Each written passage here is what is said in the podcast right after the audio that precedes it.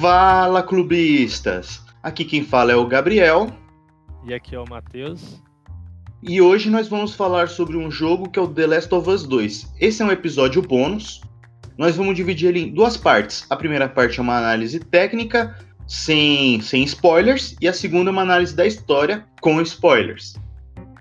Isso. E uma observação é que esse episódio foi gravado antes do nosso podcast começar de fato, então uhum. ele tem uma estrutura diferente, digamos assim, do, do, que a gente já, já lançou até agora. Ele é mais um, uma conversa mais específica, né, sobre o The Last of Us Part 2, então não espere o Pedro, por exemplo, nesse episódio, porque ele não participou. Uhum. Quem gravou foi só eu e o Gabriel, então é mais ou menos isso. Não quer dizer que todos os nossos episódios serão assim, é só que esse é um episódio que já tinha sido gravado e a gente falou, ah, vamos lançar como um, um episódio uhum. bônus aí, né? Verdade seja dita, esse episódio em especial foi praticamente o gancho para começar a lançar o podcast. Exatamente. Foi o. Sabe, é tipo, esse é o episódio piloto do podcast. Que veio gravou... depois do piloto. Isso. É basicamente isso aí. Aí curte aí a nossa conversa, caso você goste da nossa conversa, dá um toque pra gente depois lá no Instagram. E caso você não seja fã de games e não queira escutar, tudo bem também. Pode, pode ficar de boa. A gente fica de boa. É só um episódio bônus. Muito obrigado aí, Ele... você tá escutando até aqui, pelo menos. É, é isso. É, valeu aí e vamos seguir.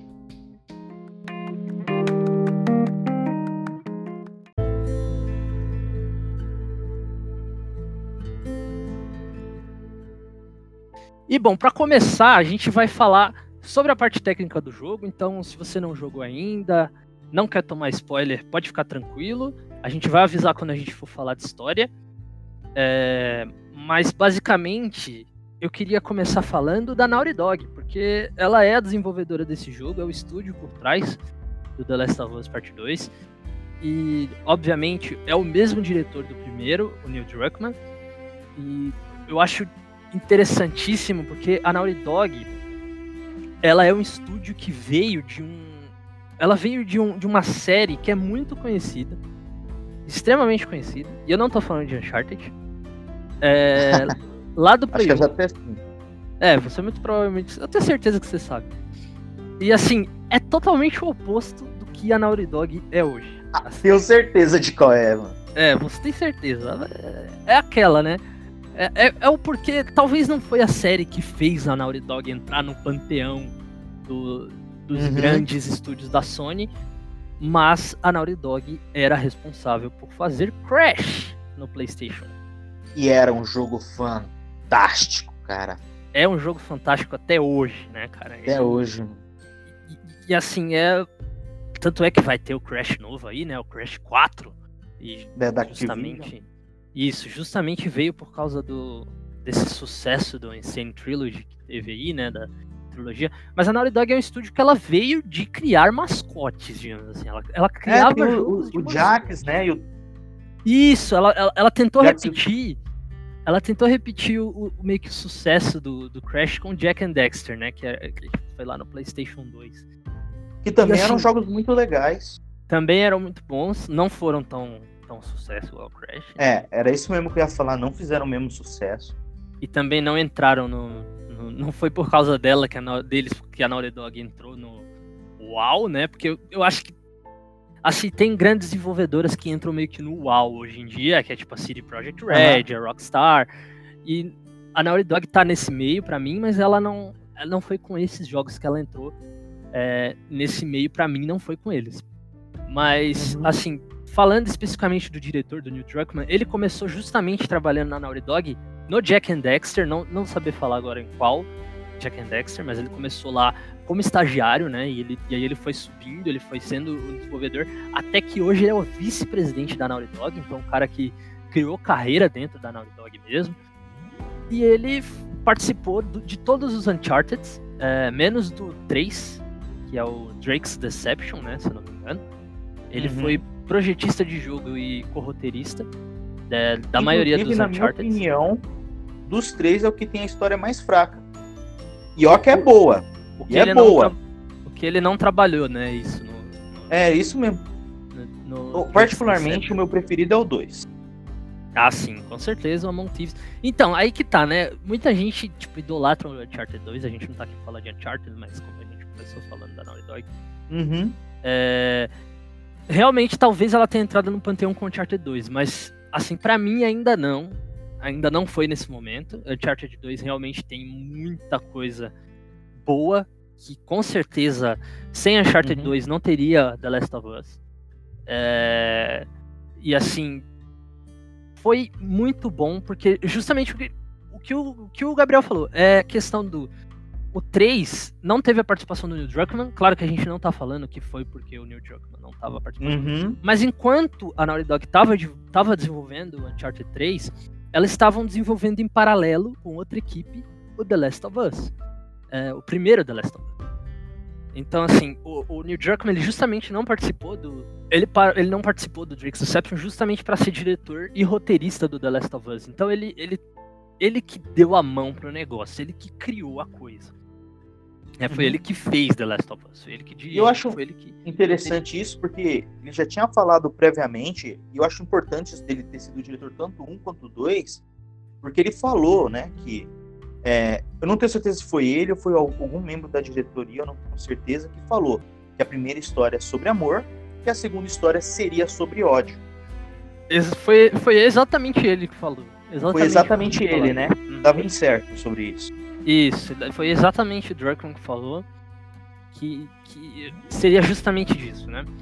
E uma, um fato interessante que eu não sabia, mas o, o Neil Druckmann ele é israel, israelita. Ele é israelita nasceu em Israel. E ele foi é, morar nos Estados Unidos, é, quando ele tinha uns 10 anos, mais ou menos. Ele estudou ciência da computação como faculdade dele, e aí que ele entrou na, na, na Naughty Dog como, como desenvolvedor, né? Como, na verdade, como estagiário, e ele foi subindo de nível, digamos assim. Então, para falar um pouco sobre o próprio. É, sobre o próprio The Last of Us Part 2, eu queria puxar com você primeiro uma coisa que basicamente é uma pergunta, acho que justa. É, que assim, você tinha expectativa alta para essa parte 2 ou você não Eu tinha? Eu tinha uma expectativa conflitante, na minha opinião. Eu esperava algo muito bom, né? Eu torcia por algo muito bom, mas ao mesmo tempo eu tava tipo controlando a minha expectativa. Por quê? Porque até então, o The Last of Us 1 era um jogo que eu realmente tinha como tipo, a, a melhor experiência é, de videogames que eu tive. Uhum. Não foi o melhor jogo que eu já joguei, mas com toda certeza foi a melhor experiência com videogame que eu tive. Foi realmente uma, foi realmente para mim foi uma inovação, né, que eu senti quando eu joguei o The Last of Us 1. Então, eu não esperava que ele ia, ele ia chegar a esse patamar, o 2. Essa era mais ou menos minha expectativa. Uhum. E para você, então, ele chegou a esse patamar ou ultrapassou esse patamar? Rapaz, eu, eu vou ser bem sincero. Ele me fez sentir algo muito diferente. Entendeu? Ele não me fez sentir a mesma sensação. Ele não me fez sentir uma. Eu não vou dizer que, gente, do jeito que eu me senti, que eu fiquei é, nossa, foi pior, foi melhor. Na verdade, eu acho que foi diferente, eu vou ser bem sincero. Eu realmente. A, a experiência que eles propõem é muito diferente do primeiro. Porque o primeiro ele tem aquele reluz de esperança, né? Uhum. Inclusive, falando de diretor, uma coisa muito interessante nos dois é a fotografia, né? O jeito que você ambienta Sim. a fotografia. Eu joguei a segunda vez o 2 para reparar nisso a fotografia do 2 era completamente diferente do primeiro. Né? Até, até vale lembrar o, o inseto de, de logo, né? No primeiro é um vagalume, né? E no segundo é a mariposa. Uhum. E você tem os tons, sim, né? Sim. O próprio local na qual é ambientado o jogo, ele tem tons muito mais azulados e, e verdes, né? Enquanto no primeiro é muito amarelo Isso. e laranja. Então você percebe que, tipo, é um jogo ah, o que eles querem que você sinta no segundo é, não tem nada a ver com o do primeiro. E eles sabem disso e eles te mostram isso. Isso é algo que eu achei muito interessante, porque eu esperava ver o primeiro de novo. E o que eu recebi não foi, uhum. foi um novo jogo. E isso não me decepcionou. Porque eu acho que eles nunca conseguiam bater a expectativa do primeiro. Mas eles me deram um jogo completamente diferente. Você, então você sentiu. Eu também senti um pouco, principalmente mudança de tom, e aí vem com essa questão da fotografia também.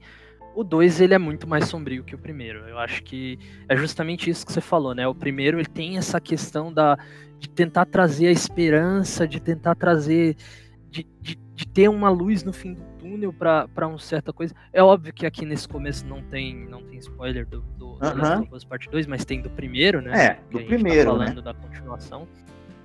Mas assim, é, é aquilo, né? É, é exatamente isso que você falou. Eu não tinha parado para pensar nessa questão da, da fotografia, mas eu só terminei o segundo uma vez.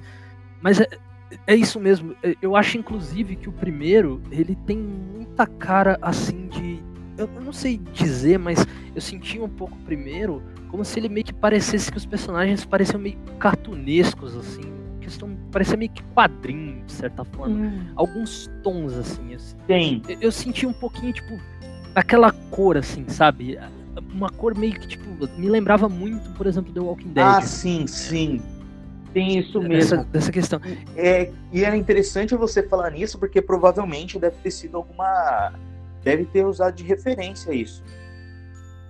Porque você consegue ver, né, o desenvolvimento dos personagens, certo?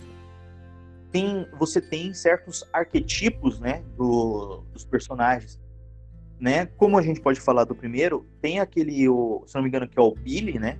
Que é o arquetipo do o famoso, né? Que é aquele personagem que desistiu da humanidade e vai viver sozinho, né? Uma coisa que eu acho interessante nisso que você falou do arquetipo do, do cartunesco é que eles pegam esses, eles pegam esse arquetipo, eles te mostram ele dessa forma mas eles mostram as consequências de viver ele, né?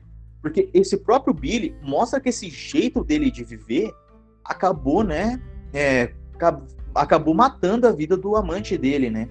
Que é que o que depois eles encontram, né? O Joe encontra ele enforcado e ele ainda deixa um bilhete para ele, né?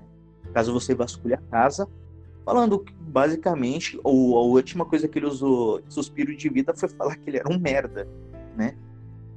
E isso é uma coisa que eu acho muito interessante, cara. Porque eu acho que eles realmente eles pegam essa ideia e eles abordam essa ideia e eles tentam trazer para um contexto. Entendeu? É, isso, isso que você falou é, é extremamente curioso. E é uma das coisas que o 2 também faz, o 1 um faz bastante, mas o 2 também faz.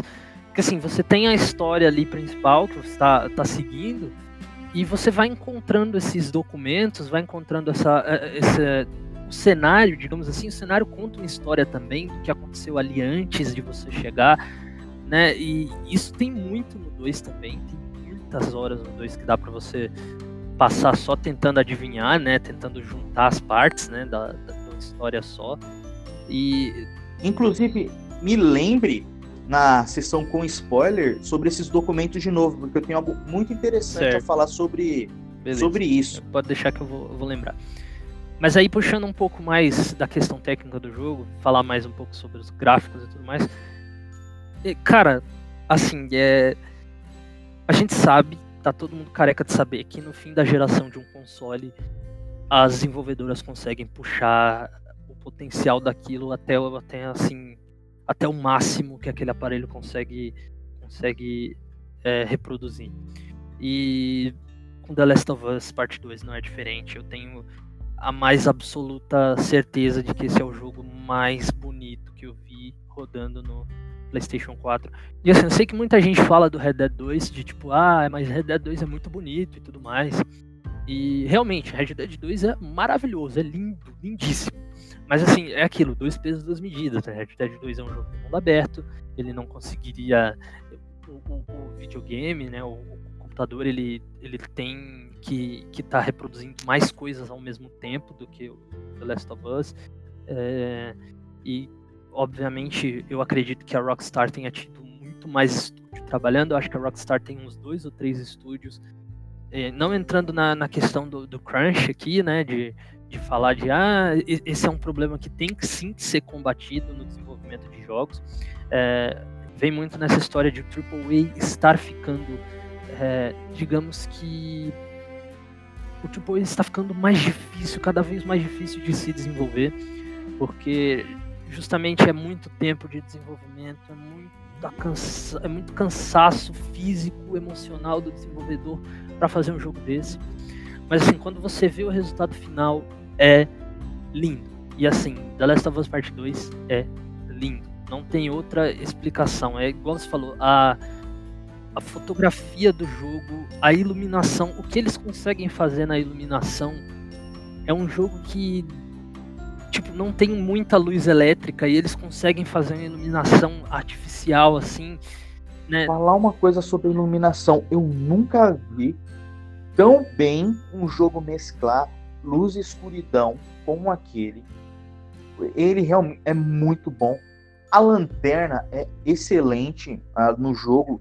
E eu sei que pode parecer bobagem, mas é muito bom, cara.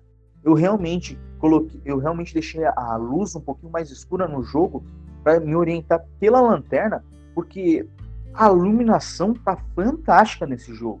Tá realmente muito boa. Eu acho que é, eu vou ser sincero, é um ponto forte do jogo.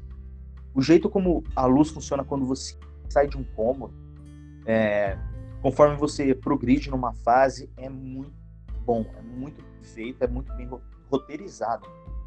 Tudo, né, cara? Expressão facial, eu acho que é o jogo que mais. que a expressão facial é a mais perfeita que tem até agora. É, e, cara, detalhe, assim, do jogo, detalhe se eu pudesse resumir com uma frase, é The Last of Us, é, com a palavra, na verdade, The Last of Us Parte 2 seria real. O jogo é realista demais e essa expressão facial ajuda nisso. E assim, tem muito, muito diálogo é, dentro do jogo que, é, que é aquilo, velho. É, você tem a interpretação do ator por trás, e eu queria aqui já também elogiar a dublagem brasileira. Eu não joguei é, dublado em inglês, mas dublado em português é maravilhoso. Eu acho que eu não consigo jogar dublado em inglês, porque eu estou extremamente acostumado com a dublagem, com a dublagem brasileira, com a dublagem em português. É, eu acho que os dubladores. Eu acho que os dubladores fazem um trabalho incrível aqui. É, mas assim, tem, tem cenas ali do jogo, acredito que em todos os diálogos, que assim, cara, a expressão facial ela ajuda muito a você entender o que está acontecendo.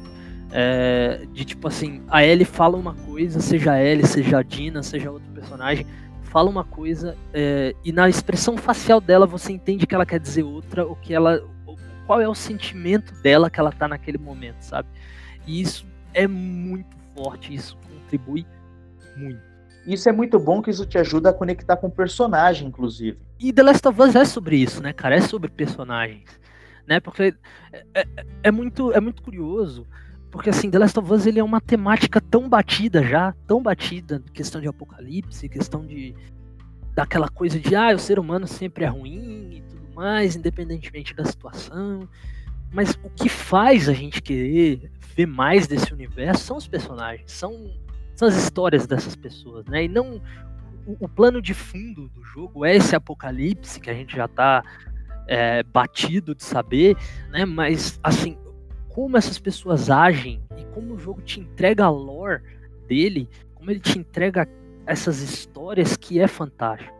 E, e assim, é, é, muito curioso porque The Last of Us ele é um jogo de ação, né? Ele, é, ele tem suas pitadas de ação, ele tem, mas ele tem suas pitadas também de terror e de horror.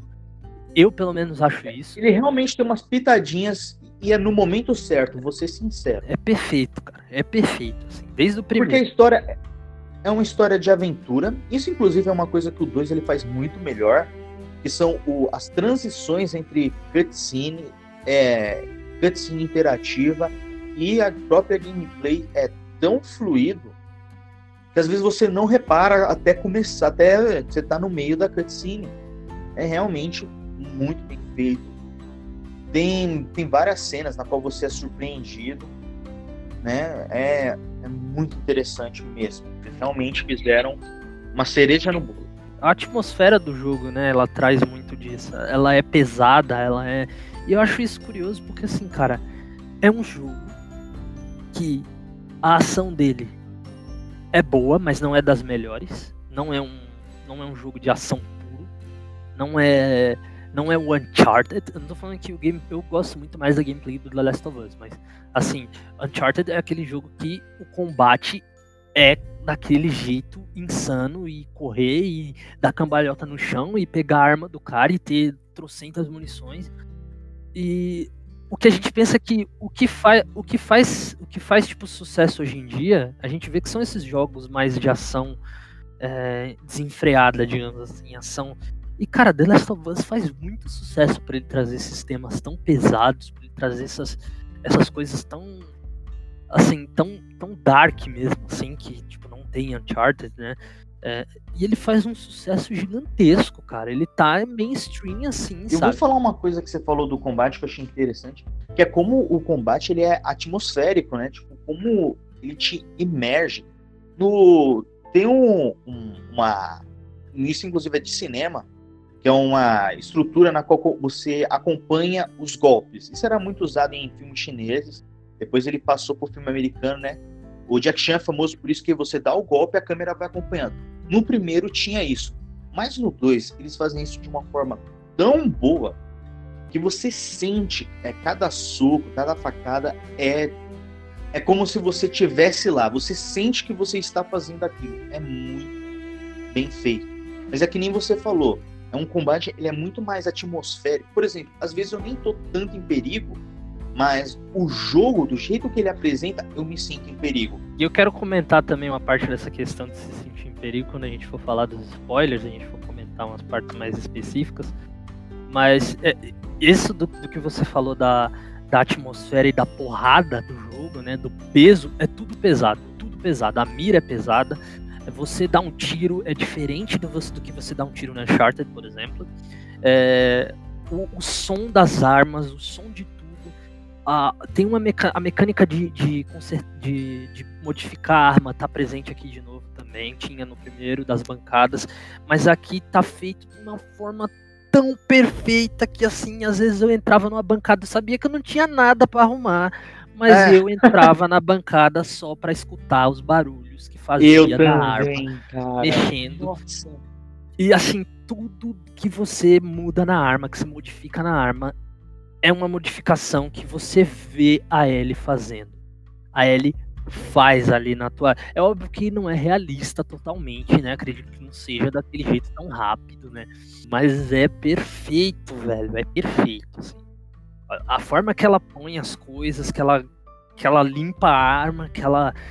Que, tipo, ela retira a munição, ela coloca a munição, é perfeito. Inclusive, elas ficam eu tô agora que eu tô jogando no, no, Plus, no New Game Plus, eu tô vendo as armas completamente melhoradas, elas ficam tão lindas, cara. É realmente é, a arma fica, cada melhoria realmente deixa a arma linda. De verdade. E sem falar que fica suja também, né, a arma, tipo, se você sai, por exemplo, eu tava percebendo isso eu acho que eu tava numa parte que eu tinha molhado, né? O personagem saiu de uma área inundada, digamos assim. E aí eu fui entrar numa, numa bancada e tudo mais. E tipo assim, eu notei isso. Eu, eu, eu sinceramente notei isso. Eu posso estar ficando maluco.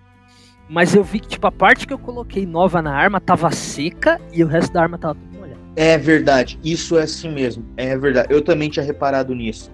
Inclusive, oh, um detalhe técnico interessante Acho que todo mundo já fez isso alguma vez. Você tá lá matando seus inimigos, aí o seu inimigo dropa alguma coisa aqui, como por exemplo munição. E aí, a, a, só que agora a sua munição tá cheia. Aí você vai matar um outro inimigo para pegar ela depois, só que você morre. Aí você só de só para checar, você vai ver se aquela munição que você tinha deixado para pegar depois continua lá, ela não tá mais. No The Last of Us ela ainda tá lá. Mesmo que você morra, e se o jogo o checkpoint foi depois, vai estar tá lá dropado, tanto a arma, tanto a munição. O corpo do inimigo provavelmente não vai estar tá lá. Isso daí é uma das coisas que eu meio que me incomodei. Eu entendo porque não tá lá. É, o corpo some, né? Tem uns que ficam. Eu sei que é para poupar a memória do aparelho e tudo mais. Mas assim, fica mesmo, a, a munição fica. E, e aquilo, né, cara? Ela não pega a arma completa, ela pega só a munição, né? A arma fica lá. Isso é muito legal. É Uma coisa, um, um detalhe agora que você falou Vamos falar da mecânica aqui do stealth. Lembra que a gente estava falando, né?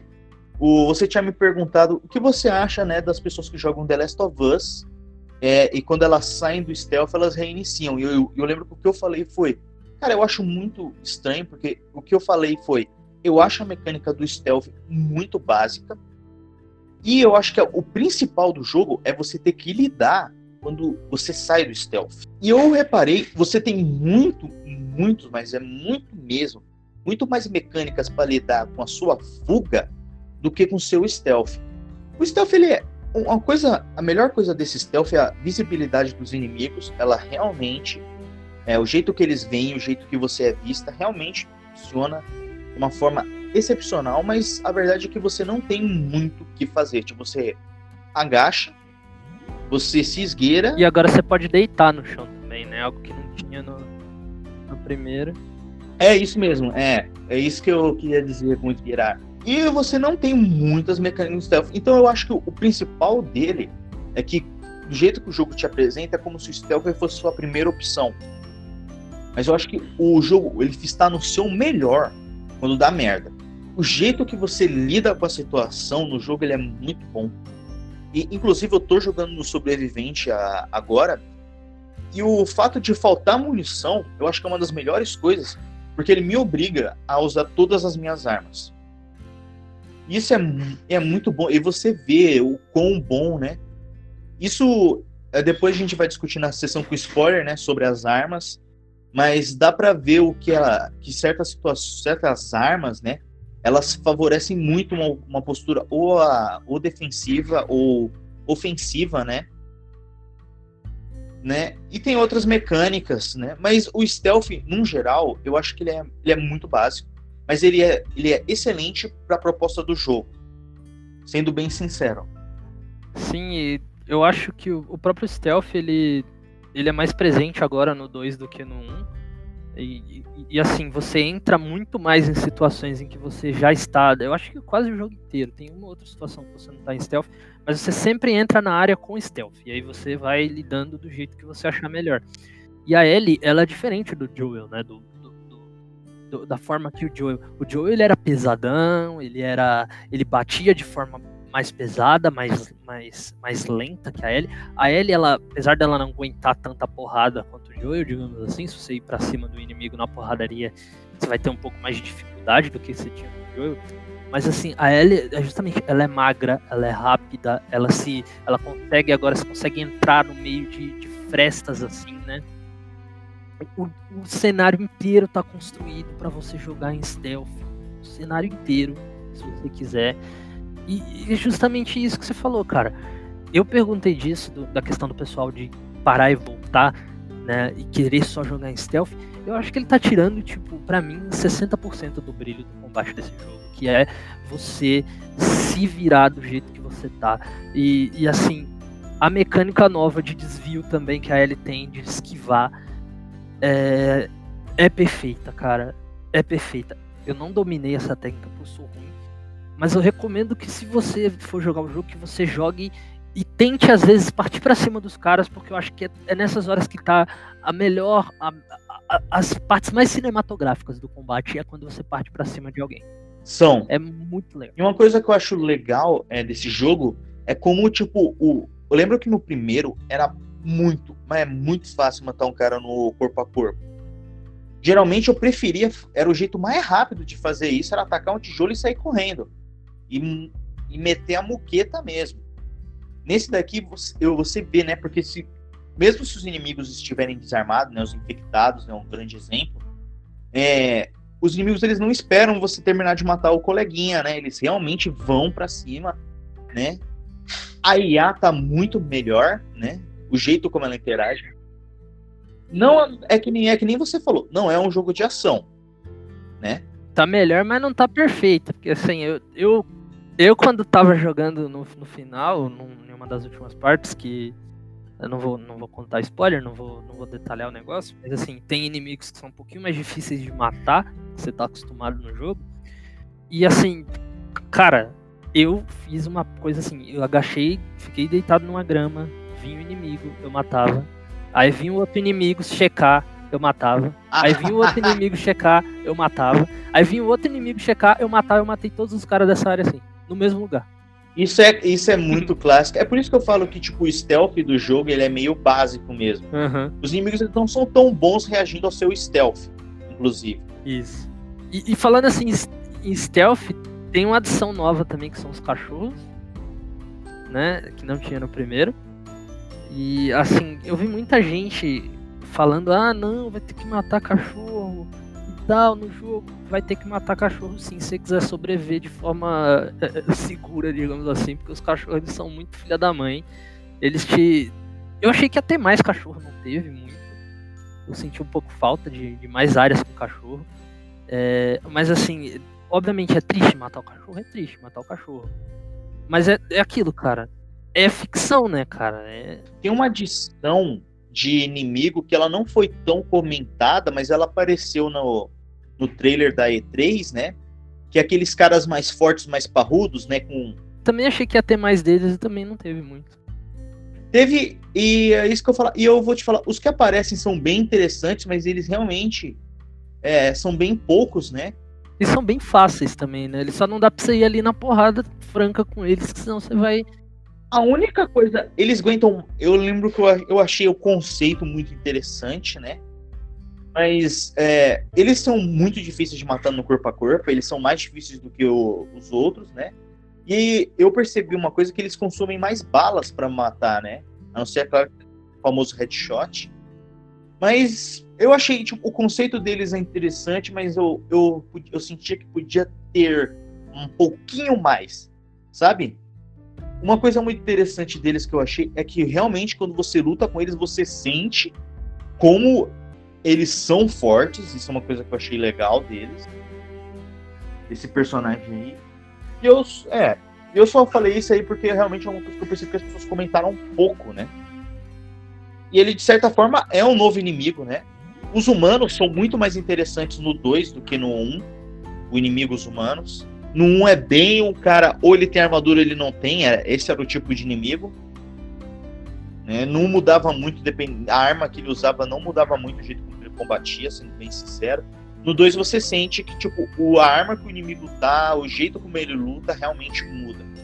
E assim, o, no 2, é, você tem você tem essa nova, digamos que essa nova mecânica também, uma coisa que eles colocaram na questão de enfrentar inimigos humanos, né? Isso não acontece com os infectados porque eles não têm consciência, digamos assim. Mas os humanos, eles meio que gritam o nome da pessoa que morreu. Tipo, ah, não, Sim. o Billy, tá ligado? Ah, o Billy morreu. O cachorro fica triste quando você mata o dono dele. Se você matar o cachorro, os caras ficam muito tristes. É, e assim, é, eu não senti que funcionou da forma que eu acho que eles queriam que funcionasse, porque.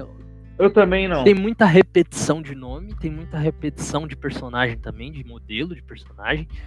É, mas assim, é uma boa tentativa. Legal, eu gostei. Eu acho legal. Eu acho que se acontecesse com menos frequência. Porque eu sei que toda vez que eu mato o cachorro, alguém falava a mesma coisa. Falava, porra, não! Né? Então, tipo, eu meio que esperava. A primeira vez, eu tô lembrando aqui, a primeira vez que eu matei um cara e eu esperei um pouquinho para matar o cachorro, porque eu tava, acho que, recarregando a arma, né? E eu vi o cachorro, eu realmente falei, nossa, o cachorro foi lá ver o cara. Né? E isso foi uma coisa muito legal, mas depois eu acho que perdeu um, bastante um impacto, né?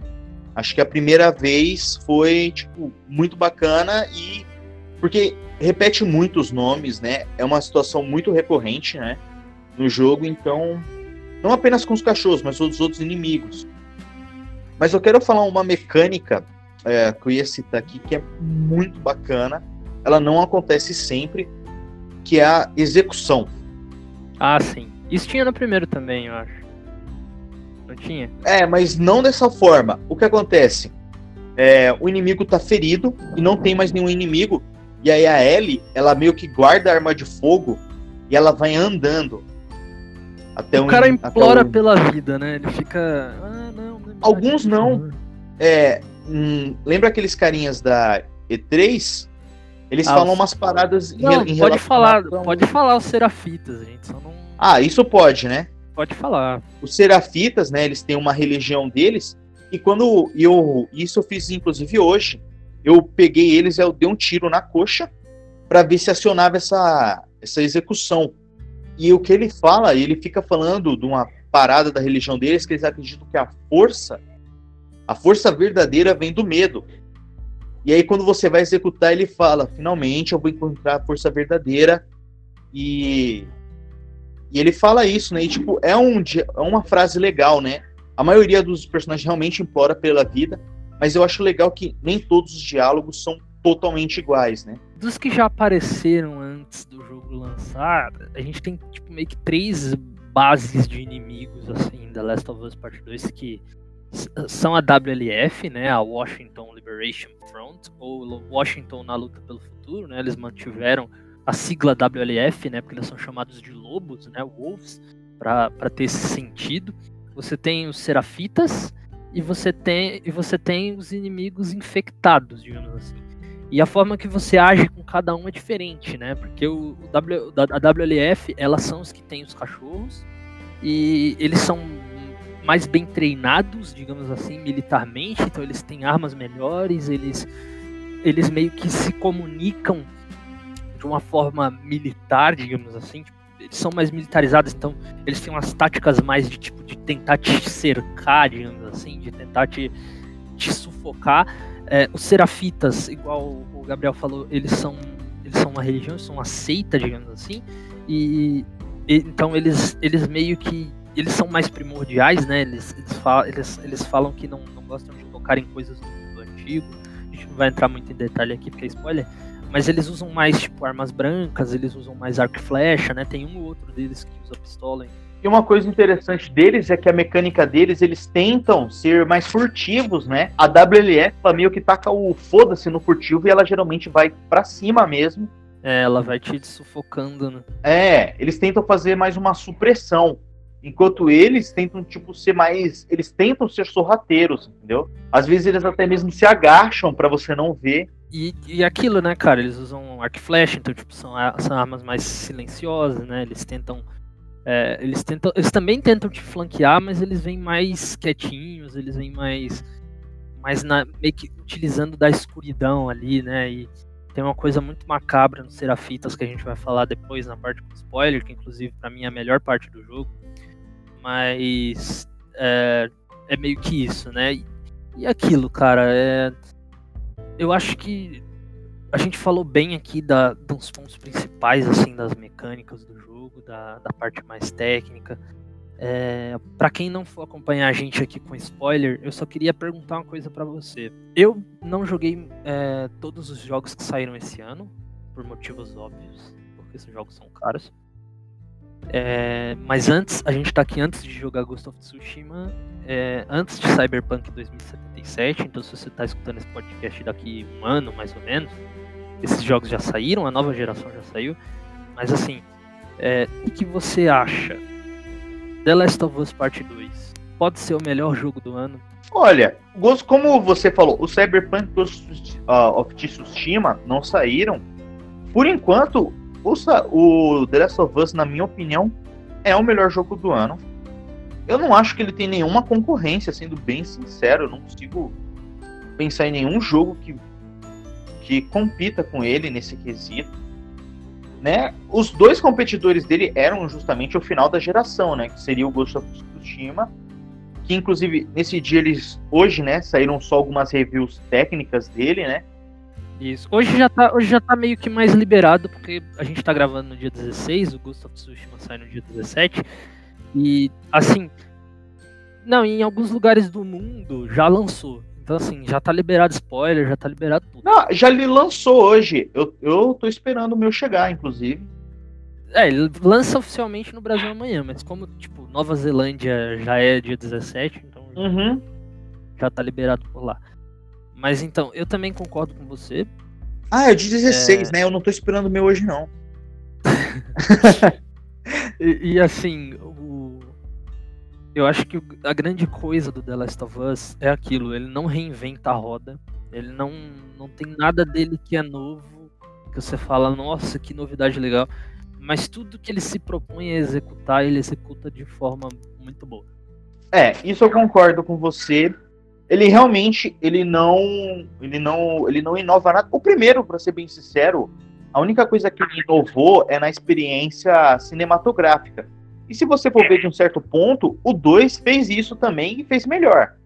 Né? A experiência cinematográfica do 2 é realmente, né, você realmente sente esse peso da, da história, das ações, né?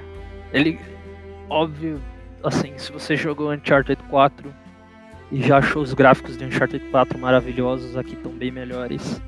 É, a, tudo, o próprio Neil Druckmann, é, que foi também diretor de Uncharted 4, você vê que tem muita influência de Uncharted 4, tem, é, tem questão de utilizar gancho e tudo mais. Mas assim, a gente vai, vai encerrar por agora a parte de sem spoiler, então se você ouviu até aqui, muito obrigado. Se você não quer ver spoilers, é, senão esse podcast vai ficar gigantesco. Então, é basicamente isso. E agora a gente vai para a parte com spoilers. Esse é seu último aviso. Se você não quer saber o que acontece na história, né, num geralzão, é melhor você vazar daqui. E é isso aí. Tchau.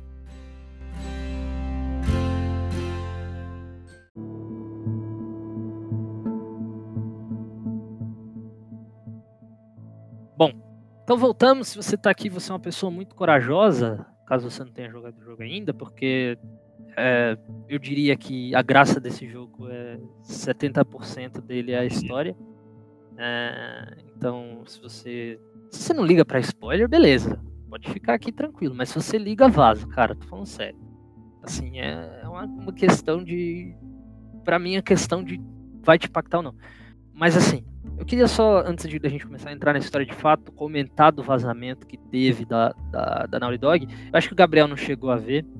Eu, é... eu, eu ignorei, eu não, depois dos trailers eu não vi mais nenhuma notícia do jogo por segurança. Então realmente não uhum. peguei spoiler nenhum até e fez bem, jogar. Fez muito bem, porque eu peguei e eu peguei sem querer. Porque o que aconteceu?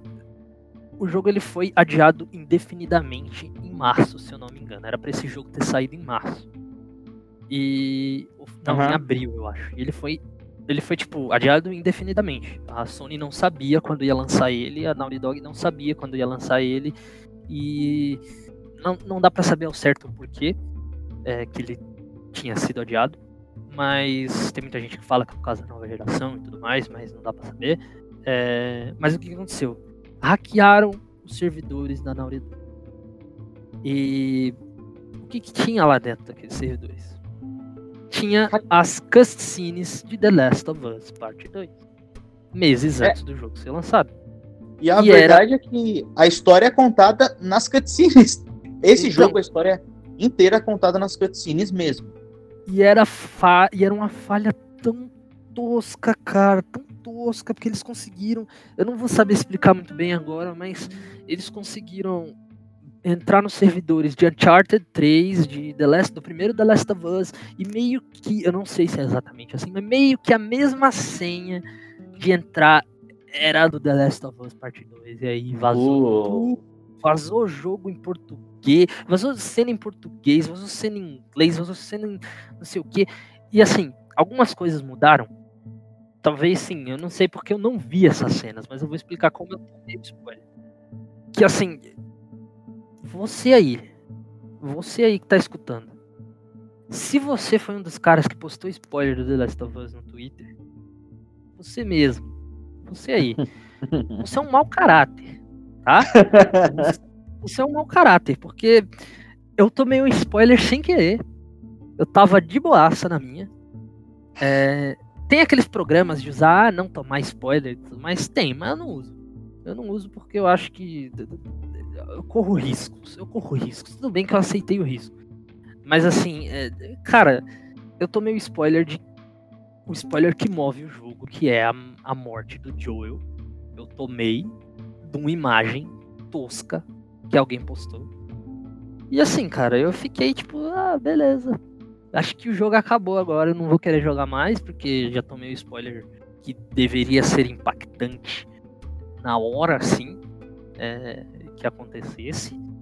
Mas assim, eu não me senti incomodado quando eu tava jogando, mesmo sabendo do que ia acontecer, porque eu acho que é diferente E foi exatamente isso que o, Dr o Neil Druckmann falou, as duas coisas, que assim, não não tomem decisões, não tomem partido de coisas sem vocês terem jogado. Porque é jogando que eu senti o impacto dessa, uhum. desse acontecimento que eu não tive, digamos assim, quando eu vi a imagem, sabe? E eu sei que seria uhum. 10 mil vezes melhor se eu não tivesse visto a imagem. Mas assim, foi foi impactante ainda para mim, mesmo na mesmo quando quando quando eu vi no jogo, mesmo quando eu tava com o controle uhum. na mão. Então, e uma coisa você, interessante assim, aqui... se você tomou spoiler, eu acho que você não tomou, Gabriel, mas se você tomou é. spoiler e tá aqui porque tomou spoiler, mas não jogou ainda, jogue, porque vai, ainda vai valer a pena. Tá? E uma Pode coisa interessante aqui, falar dois, dois pontos aqui interessantes, né? É, eu não tomei esse spoiler, mas eu estava convicto que o Joe ia morrer mas eu fiquei na dúvida. Por quê? A Naughty Dog fez uma coisa que, no geral, seria sacana, mas do jeito que eles fizeram foi legal, que foi mentir no trailer. Tinha, eu, gosto, uma... eu gostei muito disso, cara. Poxa, eu gostei E foi muito uma disso. parada muito legal, porque eu tinha certeza que o Joe ia morrer. Mas como eles mentiram no trailer, que tem uma cena, é, aquela, sabe a cena que você reencontra o Jesse? Você que jogou uhum. o jogo? No ela, trailer. Se ela estivesse que... falando com o Joel, né? É, que ela coloca a mão, o cara coloca a mão e ela fala: O que você tá fazendo aqui? Aí no trailer mostra o Joel, ele fala: Você acha uhum. que eu te deixaria aqui sozinha? E no uhum. jogo é o Jesse, cara. E essa cena é muito boa. É, é muito inclusive, quando eu vi ela, é, achei muito legal. Eu gosto deles terem mentido. Quando eu percebi, que eu não tinha percebido isso até depois muito no jogo, que eles tinham mentido no trailer. E eu, eu fui perceber nessa cena, eu falei, nossa, né? Geralmente mentir no trailer é uma puta de uma sacanagem, né? Mas nesse caso foi algo muito legal. Eu acho que foi, um, foi uma atitude até bacana. Né? É, não é aquela, não é aquela mentira para meio que, tipo, é, prometer algo que não vai ter. Não é né? é um downgrade, né? Pra masca é, mentira para mascarar alguma coisa que você. que eles não querem que você saiba, né? Porque assim, durante todo, todo o. todo o, a campanha publicitária do jogo, tudo, tudo que eles falavam, né? A gente já sabia que o jogo seria sobre vingança, que aconteceria alguma coisa muito séria no começo do jogo para Ellie ir atrás da, das pessoas que ela estava indo atrás. E assim, todo mundo tava crente que quem ia morrer no começo era a Dina, porque a Ellie, a Ellie em todos os trailers, tipo, parecia que era a Dina que ia morrer, a Dina só aparecia em certos momentos, eles fizeram tudo a gente entender isso, de que isso ia acontecer. A Dina ela tem um bracelete, né, da sorte ali. E assim, em todo trailer que você for ver, até o comercial que saiu na televisão, é, tem a Ellie tocando violão com a Dina. E aí mostra, dá um enfoque assim no bracelete da Dina. E depois meio que faz uma transição para Ellie no meio de Seattle enfrentando os caras e ela olhando para esse bracelete, tipo, você fala, cara, a Dina morreu. Sabe, quem morreu ali foi a Dina. A Ellie tá ali porque a Dina morreu e ela pegou o bracelete dela para se lembrar e para ter essa vingança mais presente, no... mas não foi isso que aconteceu, né? Foi totalmente diferente. E assim, eu queria meio que resumir um pouco a história, o começo, é, pra gente, até pra gente não demorar muito, porque eu acho que esse podcast vai ficar gigantesco, mas, mas assim, é, como o jogo começa, ele meio que começa com o Joe falando o, pro Tommy, né, o que aconteceu em Salt Lake City, lá com os vagalumes, é, da questão dele ter matado todo mundo e assim, o jogo ele, ele não tem uma, uma estrutura é, linear de história, de cronologia, né? Ele vai e volta muitas vezes durante, durante o, o jogo, né? Então você tem muitos flashbacks, né? Durante a campanha. E então o Tommy, o Joel tá contando lá pro Tommy. Eu vou contar esses flashbacks, tipo, tipo assim, já já deixo ser comentado o flashback, mas eu só queria contar esse começo do jogo, até, até mais ou menos a parte que o Joel morre. Mas assim, o, o Tommy, ele sabe do, pelo Joel, né, o que aconteceu. E assim, tem algo que aconteceu com a Ellie e com o Joel, que a gente vai entender durante o jogo. Não tá tudo no começo, igual eu falei, eu vou trazer esses flashbacks mais para cá, né, mais cronologicamente. É, que obviamente a Ellie não acreditou no Joel no final de The Last of Us Part 1. É, claro. Não acreditou nele. E o, o, o Joel, ele. Ela sabe pela boca do Joel o que aconteceu de verdade, né? Porque ela foi lá em Salt Lake City e ela foi checar o que aconteceu com os vagalumes. E então isso fez com que a, a, relação dela com o Joel ficasse debilitada. Ela mesma fala: acabou entre nós, né? Acabou essa questão de pai e filha. Eu não quero ver você mais na minha frente, eu não quero ver você mais tentando me proteger das coisas. E assim, a grande, a grande questão de tudo isso, o pessoal tá falando, eu vi, eu vi gente falando também, de, tipo, ah, como é que você fica bravo com a pessoa que salvou sua vida e tudo mais. Mas assim, a, a Ellie, ela é uma personagem é, tão, tão bem construída, porque eu vou lembrar de um, de um diálogo que tem dela com o Joel no começo, né? No começo não, no primeiro The Last of Us, que ela fala assim, pro, ela tá contando pro Joel a forma, eu acho que é com o Joel que ela tá falando, não vou saber exatamente o texto, mas ela fala do que, que aconteceu para ela ter sido mordida, né? É, a situação que ela foi mordida que a gente vê lá na DLC do Left Behind e que ela tava com uma amiga dela e tudo mais, e as duas foram mordidas e elas prometeram juntas enlouquecerem e morrerem juntas, digamos assim, né? Enlouquecerem juntas. E a amiga dela enlouqueceu de fato, virou, né, um infectado, mas a Ellie não. E, e ela, ela, inclusive fala... fala... que ainda está esperando a vez dela. Isso, e ela fala, eu estou esperando a minha vez. E ela vê essa questão de, da possível cura de ser meio que uma redenção dela com a amiga dela. De ser tipo. É como se ela tivesse mentido pra amiga dela, sabe? Como se ela tivesse enganado. Eu, pelo menos, interpreto assim se ela tivesse faz enganado sentido, a amiga dela. Sentido. E aí, quando ela vê que aquele é o momento dela, que ela fala, né, que tá esperando esse momento, e, e quando ela fala que esse é o momento, quando ela sabe que esse é o momento, e vem alguém que tem uma, uma atitude completamente egoísta, porque assim, a gente gosta muito do Joel, mas ele é um arrombado. Ele é, é eu concordo. Ele salva, ele salva a Ellie ali, mas ele não tá salvando a Ellie só, ele tá salvando ele mesmo, também. E assim, é, a grande questão né, é que o Joel tirou essa, essa hora dela, né? O Joel tirou esse momento. Inclusive, dela. tem aquela cena que a Marlene ela vira e diz: Você sabe que ela quer isso. Você, a Ellie, ela, isso é uma coisa que eu acho interessante no, na estrutura dos personagens, e eu acho assim, tanto impactante assim porque acontece no 2, é que a Ellie, ela é realmente uma pessoa boa ela é realmente uma pessoa que durante o The Last of Us 1 inteiro, ela é sempre recheada de boas intenções. Porque, assim, ela é uma sobrevivente, ela tem essas paradas, mas se você for olhar o que ela faz, ela, quando ela encontra lá o menininho e o irmão dele mais velho, a primeira coisa que ela oferece é ajuda, né? Ela é um, ela é um personagem que quer ajudar, né? E, no, e isso mostra também no 2 de como ela sofre, né? Uma, que é uma coisa que eu acho legal, né? de como ela sofre com a morte do Joe e de como ela. A queda dela é porque ela é uma pessoa boa, né? O que ela, ela se sente mal pelas coisas que ela faz, porque ela é uma pessoa que se importa. Isso é inclusive importante porque ela acha que o Joel tá errado. Isso, e assim, perfeito que você falou da, da Ellie, porque é exatamente isso que acontece. A gente vê ali no começo, é um começo muito contemplativo de Jackson, a gente vê como é que eles estão lidando com tudo isso. E assim, esse é um flashback que acontece no momento final do jogo.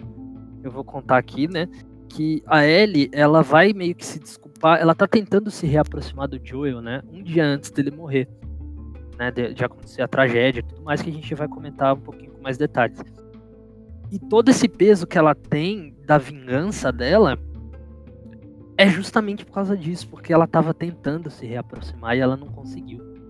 Sabe? Foi retirado dela também isso. Isso também foi retirado dela. Por isso que é, ela tem essa questão do, da vingança de tipo, é, poxa, ela é uma pessoa boa, mas por que, que ela foi atrás da vingança? né? Por que, que ela foi atrás da vingança?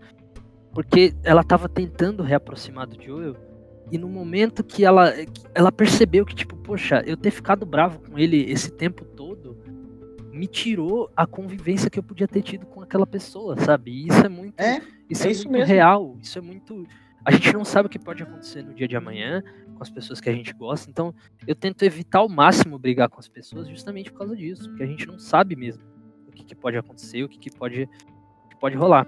E aí a gente tem tudo essa questão de Jackson, a gente vê que eles sobrevivem ali na questão da, das patrulhas, né? Eles patrulham bastante para fora das, das, muralhas ali do, da cidade. E aí a gente chega e começa a jogar com uma personagem totalmente nova que a gente tinha visto num trailer, mas a gente não sabia quem era, que é a Abby. E a Abby é uma personagem fantástica, eu gostei bastante. A Abby dela. é o personagem que mata o Joe, né? Pra quem, Isso. E pra quem todo- não sabia. Todo, todo o contexto é justamente por causa disso. Esse é outro spoiler que eu tomei também, junto com a morte do Joel. Foi, era o porquê que a Abby matava o Joel. Que, tipo assim, o pessoal falava, ah, sabe aqueles médicos que o Joel encontra lá junto com ela? Então, o pai da Abby era aquele cara. E assim, é, eu lendo esse spoiler, né? Spoiler que eu tomei antes do jogo lançar, eu falei, mano, que bosta, sabe? Não dava pra fazer um negócio melhor. E quando você joga, faz sentido, sabe? Faz sentido. E assim, é, o, o- a Abby, então, ela vai atrás do Joe, né? Ela é uma ex-vagalume que, que junta uma galera que também é ex-vagalume. Eu não sei se todos ali eram ex-vagalumes. Todos, todos aqueles eram ex-vagalumes. eu tenho certeza, eu tenho certeza, absoluta certeza que o Owen, a Abby, a Mel e o Manny. e o Manny eram. Agora os outros eu não tenho tanta e a Nora, a Nora também. E os outros eu não tenho tanta É, certeza. pelo que me deu a entender, é, tem uma cena que ela tá falando com o Owen e ela fala que o Isaac dá permissão aos vagalumes, é, ex-vagalumes, pra ir atrás do Joel. Ah, então sim. Outra coisa aí ó, que eu ia falar dos documentos. Cara, eu Ah, não sim. sei se é um- eu não sei se é a mesma pessoa, mas tem um Isaac no na quando você tá no esgoto, se você achar uns documentos, tem a história de um tal de Isaac que mostra ele sobrevivendo, ele ele vem, ele sai de um barco e ele cria tipo uma sociedade no esgoto. Aí um dia os caras esquecem a porta aberta, eles têm que fugir. Eu tenho quase certeza que esse Isaac é o líder do, da WLF seria muita coincidência se fossem dois Isaacs diferentes. Isso é uma coisa que eu acho legal, porque eu lembro que eu li essas notas e essa foi literalmente as notas que mais me chamou a atenção no 1. Uhum. E eu achei super bacana quando eu vi o nome Isaac, porque era um nome que eu, que eu tinha achado muito interessante no, no 1, as notas dele. Né? E isso tá presente no jogo todo, né? Essa questão do, do, do- do documento e de contar a história também, igual igual do esgoto lá no, no primeiro da Last of Us. Mas assim, e aí a Abby chega em Jackson, né? E aí, assim, ela acaba encontrando o Joel de uma forma totalmente esquisita. Eu particularmente acho. Eu falei, não Cara- critico o que acontece, eu, eu critico um pouco de como acontece. Tipo, a Abby encontra o Joel numa situação que não é muito comum em The Last of Us, pelo menos no E a primeiro horda. não era muito comum, que é uma horda gigantesca de infectados. E assim, o Joel e o Tom, junto com Tommy, o irmão dele, né? E assim, eu- essa, essa parte da- dela meio que encontrar eles do nada e eles meio que aceitarem muito fácil ir com ela pro, pro Assim, esconderijo, eu achei meio tipo, um pouco forçado. é, eu eu vou ser bem sincero. Dentro do contexto, faz muito sentido eles irem com ela, né? Vou ser advogado do diabo aqui, faz todo sentido. Eles estão numa situação desesperada e é um local fácil de defender. É isso que tipo, eles concluem. O meu problema é que esse jogo, em muitos momentos, eu sinto que ele é fluido demais. É conveniente, né? Eles, Em nenhum momento ele. do jogo, eu vou ser sincero, não tem um momento do jogo na qual eu fiquei na dúvida de por onde ir. E eu não sei se isso é bom ou ruim, mas tipo, eu, eu sempre sei qual é o caminho. Isso é. Eu não sei se isso é bom ou é ruim, né? Mas tem alguns momentos que tem, por exemplo, tem um momento. é, sem ser esse daqui, que esse todo mundo, todo mundo vai saber, todo mundo jogar a primeira meia hora vai saber, né? O do Joe e do, e do Tommy. Mas tem um momento que eu, só para ilustrar o que eu quero dizer. A Ellie tem que ligar a energia. E aí o que acontece? sim. você vai abre uma porta, tá trancada. Aí você sobe para ligar a energia. Aí você liga a energia. Aí você vai pro rádio. O rádio tá funcionando. Ela dá um tapa. Embaixo do rádio tem uma chave. Eu falo, ai, mano, pra que, cara? tá ligado? Tipo, hum, pra que isso, tá ligado? Tipo, é muito é muito não é que é fácil, é que é fluido demais. É, tipo, é, é uma série de coincidências durante o jogo todo. Eu entendi, e realmente, cara, te mantém engajado na história. Uhum. Mas sei lá, cara, às vezes eu sinto que, tipo, não, não existe um momento na qual você sente dúvida do que é pra fazer, né? Você não tem um momento, é, um momento desses, né? E esse Mas eu acho momento, isso vai muito também do game design do negócio. Igual Sim, eu falei não, pra você. o level design do jogo ele é perfeito. Tá? Tudo que tá ali no, no nível, no- na fase, né? No, no local, no ambiente, que você, tipo, poxa, será que eu posso fazer isso? Você pode. Se você pensa que pode fazer, você pode. É, se verdade. Você, se você olha pra uma coisa e fala, Ih, acho que não dá pra subir ali, porque não dá. É tão bem feito que, tipo, É, você não precisa é isso mesmo. Sabe? Você sabe que Você não dá. testa. De E, você e, tipo, e, e o pior legal é que tem algumas partes que, tipo, que nem eu ouvi lá, tipo, tem uma cena que te- tem um rio, e sim, claramente não é pra você seguir lá. Você tudo, que nem você falou, tudo no jogo indica que não é pra seguir lá. Eu falei, mas é um rio, tá ligado? Eu pulo, e se você pula, ela morre. Tipo, mostra uma animação dela batendo a, a nuca, né? No É. rio. Isso é a Ellie, inclusive, eu acabei de jogar essa cena e, é tipo assim, ela tá no rio e você pular na parte que, obviamente, não é pra pular, tipo, você morre tá ligado? Tipo, dá pra entender que aquela parte é rasa, então não dá pra pular, entendeu? E é isso é uma parada bem legal, né? O, o level design, ele é bem instintivo, né? Eu não acho que é um problema ser fluido. Eu só acho que umas, algumas vezes eles tentam fazer isso de uma forma muito simples, sabe? Tipo, eu acho que é uma alternativa muito. Que é que nem essa daí da Abby, é, da que é o primeiro encontro, né? Eu acho que o, é que assim, eles falaram como a gente convence o Joel a seguir um estranho. Tipo, os caras falaram, mano, só se for um momento de desespero. Né? Eu acho que foi essa conclusão que o roteirista deve ter chegado, né? Porque o Joel, ele é um personagem cauteloso, né?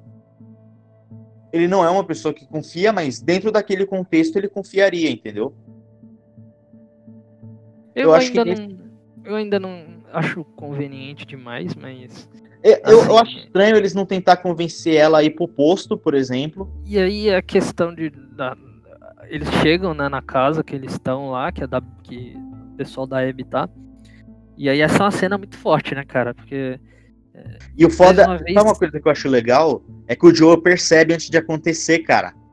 Ah, sim, ele sabe, né, o que, vai acontecer. Puta, quando, que tá quando ele mundo- fala o nome, o nome Joe e ele vê que os caras sabem, mano, ele fala, mano, eu me fudi. E, e- e você dá pra ver essa. E isso é uma outra coisa que entra na expressão facial, cara. Ele realmente, cara, fala, tipo, mano, eles vão matar a gente, cara. E dá pra você ver que o Joe percebeu a merda que ele fez em confiar no- na menina, tá ligado? E aí isso é uma a. legal, tá ligado? Aham. Aí a Abby né, dá um tiro de, de 12 Né, na né? perna dele. é, manda fazer um tourniquet, que é pra ele não morrer ali, né? De sangramento. Uhum. E aí ela pega um taco de beisebol e esmaga o crânio do Joel. E enquanto isso a gente tá em direção com a Ellie, né? A Ellie consegue chegar ali já quase na finalização. Eles imobilizam a Ellie. é, O Tommy não tá acordado nessa hora. O Tommy tá É, o Tommy foi, levou umas quatro coronhadas. é, levou um nocaute ali. E aí a Ellie assiste, né, cara, a última pancada no Joel. E essa cena é uma cena muito forte, porque eu vi, não vi essa cena em inglês, né, na dublagem original, mas na dublagem em português, assim, a atriz que faz a Ellie, eu acho que é a Luísa Caspari, eu acho, não tenho certeza. Se eu falei o nome dela errado, desculpa. Mas, cara, ela entrega tanto ali na dublagem que, assim, a Ellie, ela fica, sabe, gritando, ah, eu vou matar vocês, vocês estão ferrados, tá ligado? Não vou falar palavrão aqui que não pode. Para, por favor! Por favor, não faz isso! Joel, por favor, levanta! Não!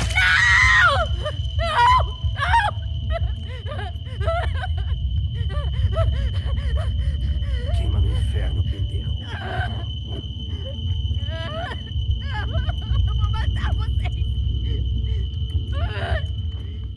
Mas, ah, vocês estão ferrados, tá ligado? Eu vou matar vocês agora e tal. E vocês estão fudidos, eu vou falar a palavra, vocês estão fudidos, eu vou matar vocês, sei o quê. E, tipo, ela entrega tanto ali, você sente a dor, sabe? Eu acho que esse foi o momento que eu mais senti. Que eu mais senti, tipo, raiva junto com a Ellie, sabe? Sim. E, e, e aí, assim, o- eles querem, né? Eles até falam, ah, vamos matar eles também, porque eles vão ficar aí, né? Vão querer ir atrás depois, talvez, de nós. E aí o Owen não deixa, né? O Owen fala, não, a gente não pode matar eles e tal, senão a gente vai se Aham. rebaixar ao mesmo nível do Joel, né? Porque o Joel, ele entrou naquele hospital matando todo mundo, tá nem aí pra quem tá na frente dele. Não deixou ninguém vivo. Ele não foi lá Vale só pegar ele. ele foi Owen, lá e fez uma chacina, né? Ele matou todo mundo. É, vale lembrar que o Owen, né, durante o jogo, dá a entender que ele é um, ele é um cara que ele não queria nem um pouco, cara, tá nessa situação. E ele, Ele não tenta. queria ir atrás do Joel, né? Isso que é. É, ele claramente pensa que. Não, todo mundo ali queria. Só quem não queria era o Owen, tá ligado? Não, eu não, eu não sei, sabe? Porque assim. Sabe por quê? tem- A Mel também, ela parece que, tipo, ela sabe que vai dar merda. tá ligado? Ah, Ela sim. também fica com esse sentimento de tipo, poxa, eu acho que a gente não precisava ter vindo até aqui. Essa ação da Abby, né, é, é a que dá início ao jogo e é a que dá gás pra gente falar que essa é uma história sobre vingança, porque aí começa o ciclo de vingança, né? Porque a Ellie, ela vai estar com sangue nos olhos e ela quer ir atrás deles, né? Ela vai saber que eles são de Seattle, né? Por causa das, das jaquetas, né? Da WLF. E Tommy vai primeiro. E aí a Ellie, ela vai nessa missão não só de resgatar o Tommy. O Tommy vai com a ideia, tipo, de da Ellie não ir, né? A Ellie vai com a ideia de, de resgatar o Tommy, mas na verdade o que ela quer mesmo é a vingança, né? É, é a desculpa, né, cara? É, a desculpa dela ir é ir resgatar o Tommy, mas ela quer mesmo é matar todo mundo que tava naquela sala naquele dia e participou e presenciou daquilo, né? E isso vai ser um sentimento Tem um- forte uma coisa na psicologia que a gente chama que é a negação. Por exemplo, a, a Ellie, ela sabe que buscar vingança é errado. Ela sabe disso. Então ela, ela precisa arranjar uma desculpa. Então ela sempre. Pra ir. Isso é, uma, é, ela, então ela, ela arranja a desculpa do Tommy. Ela arranja uma desculpa. E se você vê uma coisa legal disso, é que se você lê o diário, você consegue ver a contradição. Porque quando o Jesse chega, ela fala: Que bom, ele pode ajudar a gente a matar os desgraçados mais rápido. E ela coloca assim: Não vou ouvir papo nenhum de voltar atrás, tá ligado? Ela escreve isso. E na hora que o, o Jesse fala com ela, ela fala: Não, vamos voltar atrás, né? Eu sei que a gente precisa voltar. Ela tenta convencer o Jesse a levar a Dina embora, né? Porque a Dina, ela descobre que a Dina tá grávida. Aí o Dino, aí ele fala: "Ah, ela não vai sem você". Aí a Ellie vai falar: "Não, mas eu preciso salvar o Tommy, ele tá aqui por causa de". E quando chega a hora de tomar a decisão entre salvar o Tony e atrás da vingança, ela, ela vai com uma nova desculpa. Ela fala: A gente não tem certeza, o Tommy já pode ter saído de lá. O cara falou: Mas do que você tá falando? Acabou de falar no rádio. Ela falou: Não, a gente sabe onde a Abby tá. O Tommy a gente não tem certeza, tá ligado? E você vê isso, tá ligado? Você vê que ela, ela, ela sabe o que ela tá fazendo é errado, ela, ou ela acredita, né, pelo menos que é errado, mas ela tenta de qualquer jeito fazer aquilo, porque é aquilo que ela quer fazer. Né? Porque outra coisa importante, isso vai inclusive entrar no final do jogo, que é o luto, ele tem uma é muito importante porque pessoas, né, em diversas culturas, né, fazem é, rituais funerários, porque é muito importante quando morre, você ter um rito de finalização, algo que diz acabou. Para Ellie, né, que nem você falou, isso foi roubado dela. Porque para ela rito, ela precisava se reconectar com o Joel antes. Como ela não teve isso, ela sente que o que ela o único jeito de se reconectar com ele é matando as outras pessoas, né? É um estado de negação né, que ela está sofrendo, né? E, e eu acho que o, o emocional dela é muito bem trabalhado nisso, caso. Dá para você, especialmente se você é, está estudando psicologia, né? Que é o que eu estou fazendo agora no momento, né? E você acaba percebendo es- essas nuances, né? No humor dela. É, e o, aí a Ellie vai, né, em busca de vingança em Seattle, junto com a Dina. É, o Gabriel já deu um bom, um bom avanço na história aí, né? A gente acaba sabendo que a Dina tá grávida. É numa cena, inclusive, muito legal, porque a Ellie, ela esconde a imunidade dela, porque ela sabe que pode dar merda pros outros, né? É, e assim, ela é numa cena que a- elas estão dentro de um lugar com esporos, né? Porque assim, a gente não, não falou o que, que é The Last of Us, da questão do Cordyceps e tal, porque eu acho que se você tá aqui, eu acho que é porque você entende pelo menos mais ou menos, né? Mas a questão é que não se pode inalar esporos do Cordyceps, né? Que é um fungo, senão você é infectado. E aí os humanos têm que utilizar máscaras, né, para entrar nesses lugares. E aí ela tá nessa, nessa situação em Seattle, que ela tá indo atrás, ela vai pegando pistas de- da- das pessoas que estavam naquele dia lá no, no coisa, vai pegando lá, no, lá na sala junto com Joel, vai pegando pistas de, é, de da onde o Tommy tá, né? E aí você tem é, a parte que elas estão fugindo ali pelos metrôs, né? É, e aí, né, a Ellie tá lá em Seattle e ela vai pegando as pistas de do sobre dos, do, das pessoas que estavam na, na, sala junto com o Joel, né, dos que fizeram isso com ela e também do Tommy. E elas estão fugindo da WLF, né, que é essa Washington Liberation Front que a gente já falou mais cedo, pelos pelos é, metrôs, né? E o metrô tá infestado de de fungo, né, de, de cordyceps, não dá para respirar. E aí, em determinado momento, a máscara da Ellie quebra. E aí a Dina, né, você vê ali o qual, quão, quão a Dina ama a Ellie, né, porque ela estava disposta a tirar a máscara para dar para Ellie. E aí a Ellie fala: Não, não, não, eu sou, eu sou imune, eu sou imune. Aquilo que ela já tinha contado pra Dina, né? A Dina achou É, a Dina não tinha acreditado. Mas aí a Ellie falou: Eu tô bem, eu não, eu não vou passar fungo para você, eu não vou passar o Cordyceps para você e eu sou imune, eu não, eu não, eu não vou ser afetado por causa disso. Outro detalhe na dublagem é o grito de desespero da Dina quando ela tira a máscara, né? Aham. Uhum. Muito bom, cara. E aí é. Né, elas vão ali se. ficam dentro de uma base que vai meio que servir como uma base ali, né, no teatro, dentro de Seattle. E aí depois você vai você vai seguindo as pistas, o Jesse vem, né? O Jesse é outro personagem introduzido nesse jogo também, que é bem legal, muito legal o Jesse. É, que é o ex-namorado da Dina, inclusive. Isso, ele vem, né? O e o pai tá do, da dela, né? O pai da. É, é do, do JJ, né? Uhum. Do garoto. E aí o, a Dina, a Dina fica na base, né? Justamente por ela estar tá se sentindo mal por causa da gravidez. E a Ellie vai em busca de, das pessoas que fizeram isso com ela. E aí eu vou já pular aqui para uma parte que eu acho que é a melhor parte do jogo. Na minha humilde opinião, é a melhor sequência de gameplay, que é a sequência de gameplay que tava lá na E3. Foi a primeira gameplay que foi anunciada de The Last of Us. Não funciona daquele jeito que tá lá na E3, não é tão cinematográfico igual foi na E3, né? Não é tão editado igual foi na E3. Mas basicamente você tá numa, num parque, né? Que era para ser um parque na Seattle antiga, e você simplesmente anda, anda, anda, e do nada você toma uma flechada no, no ombro, né? E aí você tem toda aquela mecânica de ter que retirar a flecha, você vê a expressão. Isso aí também, a expressão facial nessa hora brilha. Você vê, tipo, a dor que a Ellie sente tirando aquela flecha do ombro. Dói muito, velho.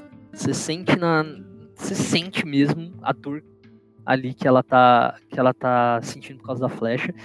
E aí é, você começa a escutar vários assobios é, e aí toda aquilo que os WLF chamavam de cicatrizes, né? E você tem só escutado até agora isso no jogo. Você descobre que são os serafitas, né? Que é a seita que a gente já falou.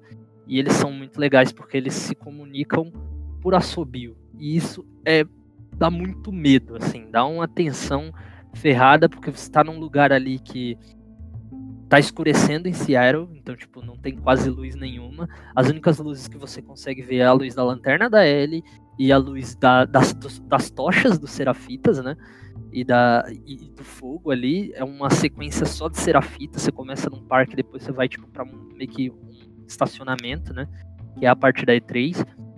E, cara, essa parte, aquilo que eu tinha, eu tinha falado da atenção, é tensa, porque você tá escutando assobio, você tá, tipo, à espreita, você tá vendo corpos pendurados, né? Porque os serafitas têm meio que essa esse ritual, né, que eles eles enforcam a pessoa e tipo estripam a eles pessoa. Eles enforcam e quebram os membros. Isso. Né? E a gente vai ver um pouquinho mais disso no, depois. Mas enforcam as pessoas ali e isso é muito tenso. Eu senti muita tensão. Não sei se você se sentiu. O que, que você achou dessa parte assim dos serafitas? Cara, a primeira, assim que você leva a flecha, essa é aquele, aquele, aquela pitadinha de terror que a gente tinha falado mais cedo. Uhum. Cara, realmente, cara, e o jeito como eles falam, tipo, você fica meio incerto. Uma coisa que eu, eu joguei esse jogo legendado, né, porque eu não queria perder nenhuma fala. E uma coisa que eu achei muito engraçada é que aparece para que serve o assobio na legenda. Então meio que eu acabei, tipo, meio que eu não acabei sacando deles, do tipo, assobio de chamada, assobio de Que legal. E eles meio que criaram meio que uma linguagem, né? Com, com os assobios, Tem. né, cara?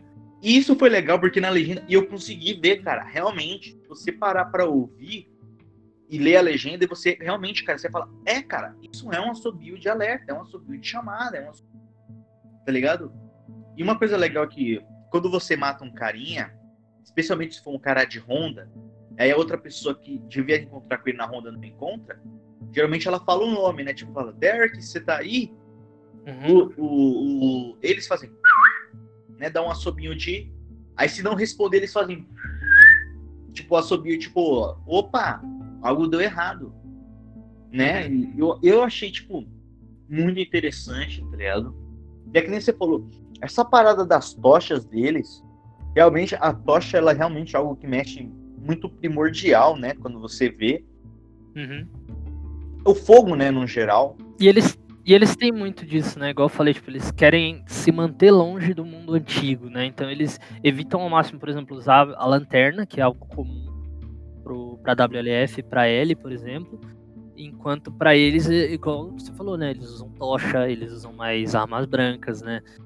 Eles têm arma de fogo, né? Mas parece, dá a entender que, tipo, eles têm arma de fogo, eles entendem como algo necessário, mas eles buscam evitar aquilo. E aí agora, pulando mais um pouco, é, você joga também com a Abby durante o jogo. A gente joga com a Abby um pouco no começo. Mas assim, a gameplay dela ela é meio parecida com a da Ellie, mas difere porque as armas da Abby são diferentes, igual você falou. É que eu queria comentar sem um spoiler antes. A Ellie, ela recompensa muito uma gameplay defensiva. As armas dela são muito boas a longa distância. A escopeta da Ellie tem mais balas, o que significa que quando os inimigos estão avançando, ela consegue reagir muito mais fácil. Enquanto a Abby, a você vê que tipo recompensa tipo um estilo vai pra cima, sabe? O arco e flecha da Ellie é muito melhor do que a besta da Abby, por exemplo, né? O é, o rifle da da, da Abby dá tiros muito rápidos, enquanto da Ellie é um tiro, só que faz muito dano. Então é que nem eles tentam te sutilmente, né? Bem sutil, indicar como cada um deve ser jogado, né? E, e aquilo, né? Eu senti mais. Parecia, tipo, se o Joel fosse teletransportado pro The Last of Us Parte 2, ele seria como a Abby.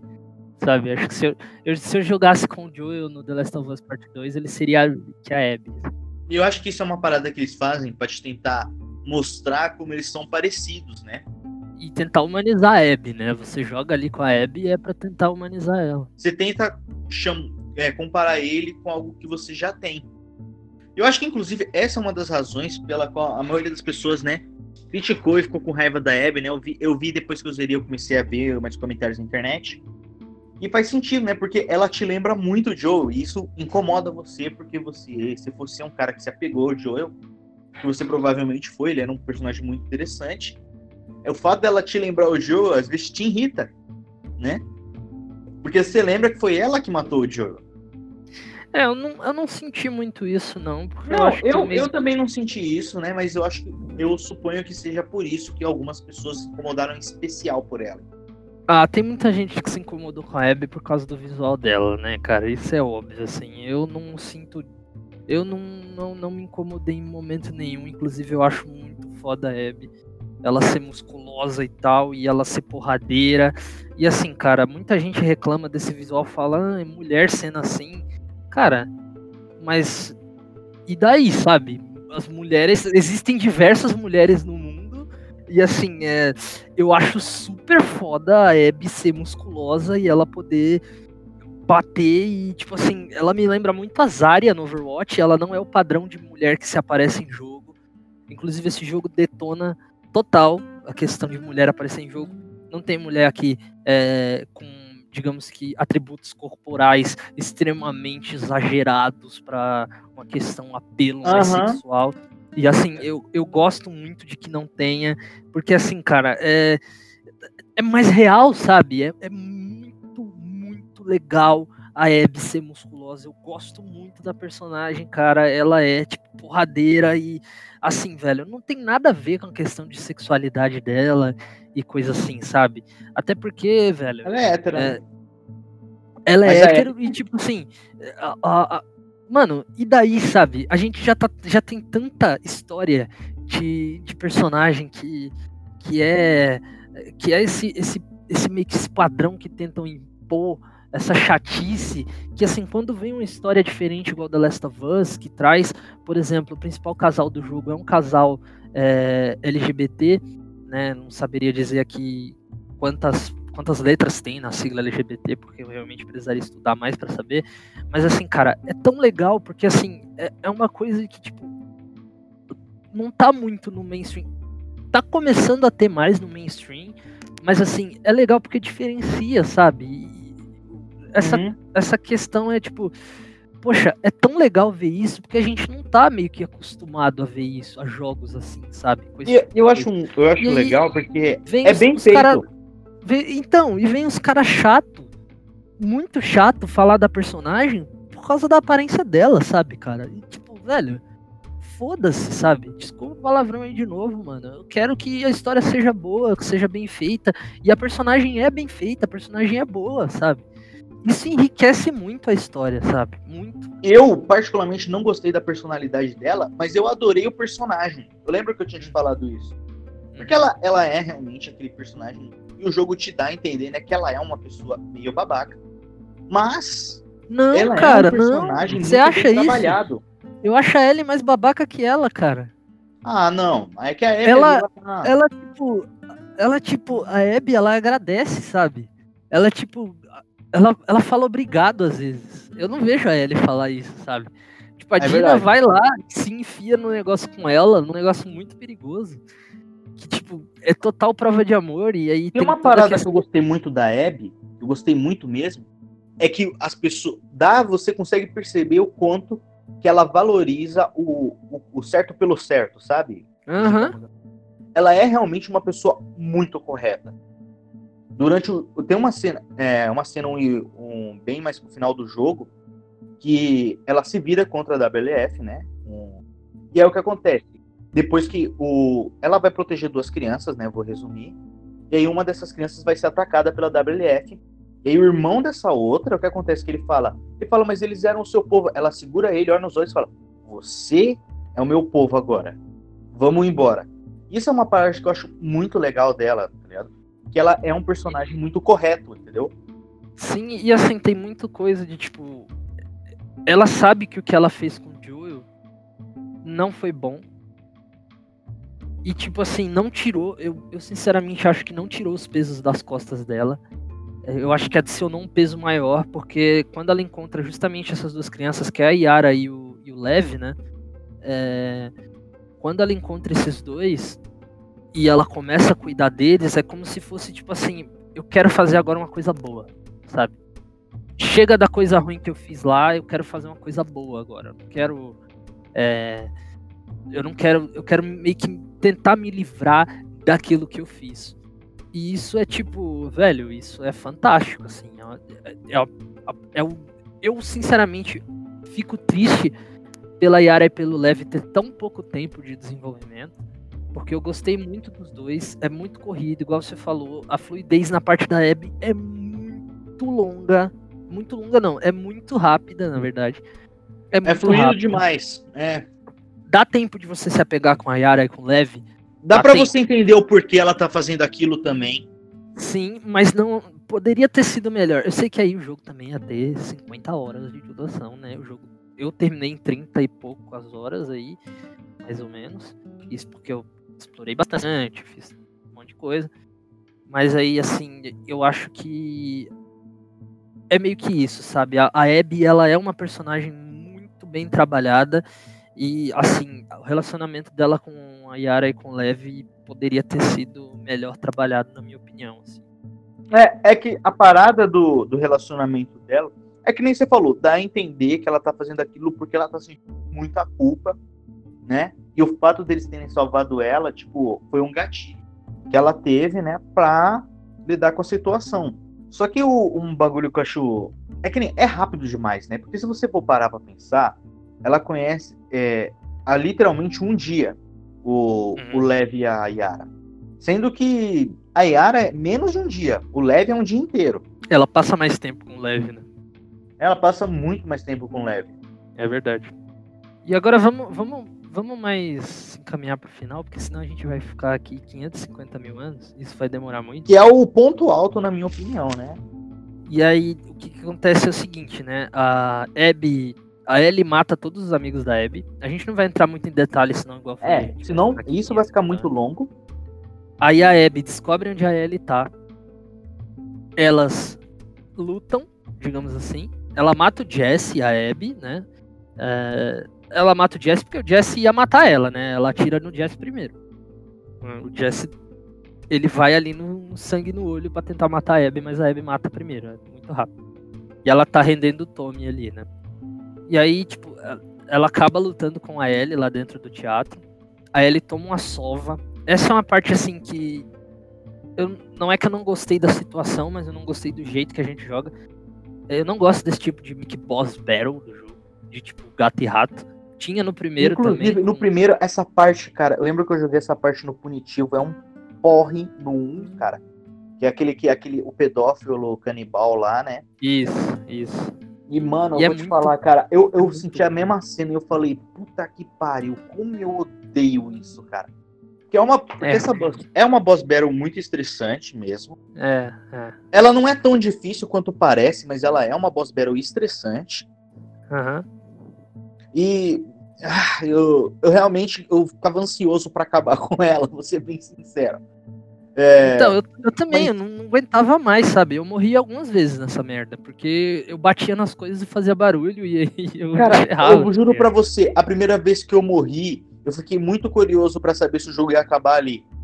Porque eu, eu realmente tava achando tipo, que tava muito difícil e eu achei, será que eu tenho que perder? Aí eu me levantei e saí correndo pra bater na ela e morri.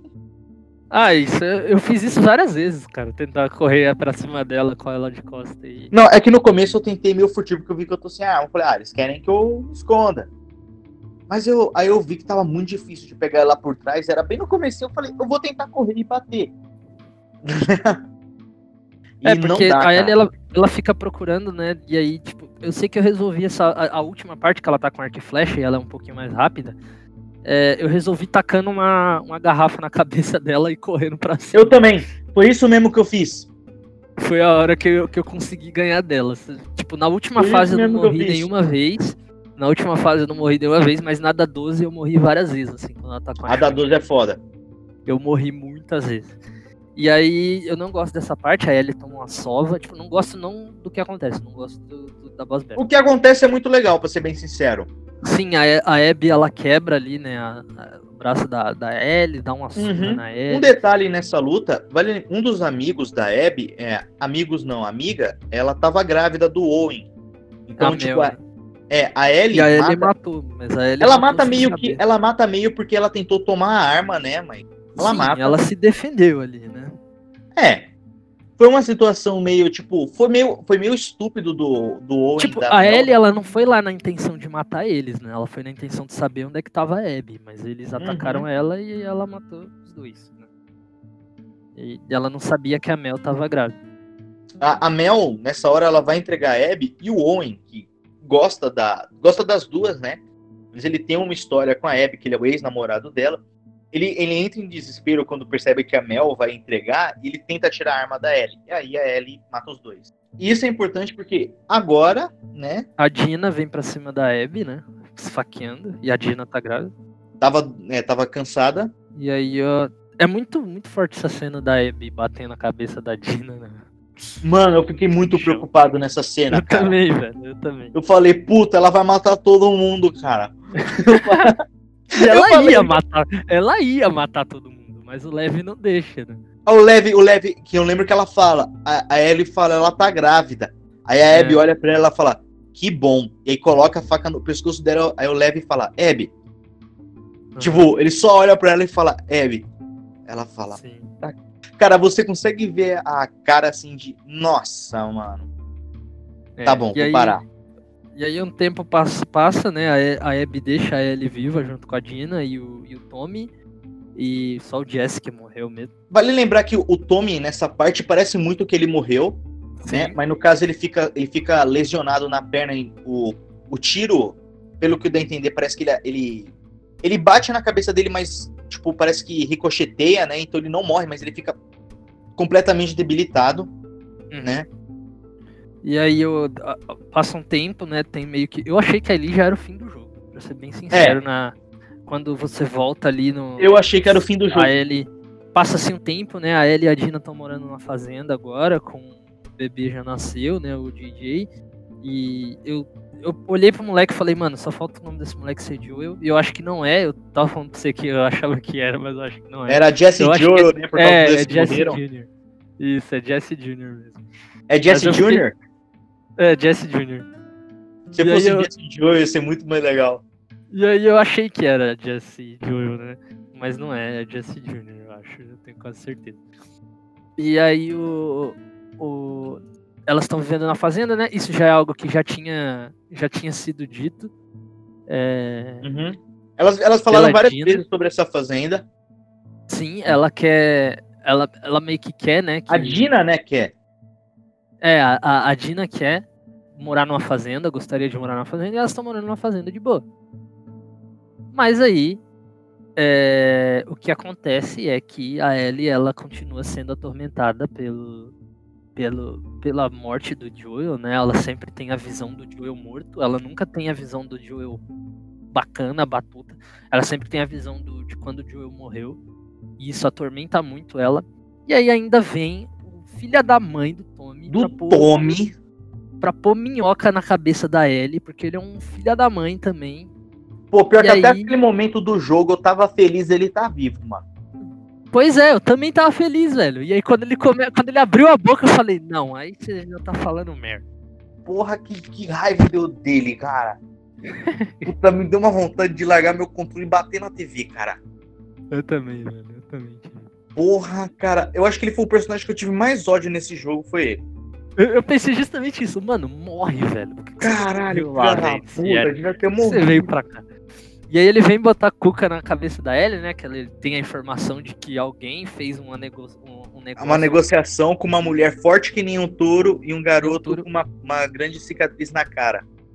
Na Califórnia, né? E aí tem toda essa questão da Abby foi pra Califórnia porque supostamente tem uma base do- dos vagalumes, vagalumes. lá que ainda tá funcionando e tal, é né? porque vai Santa lembrar, como a gente disse antes, né? Ela, ela se virou contra a WF, então ela realmente Uhum. acaba tendo, né? O Owen, né? Tem, uma- tem esse sonho de voltar aos vagalumes, né? Ela basicamente dá continuidade nisso com o Lev.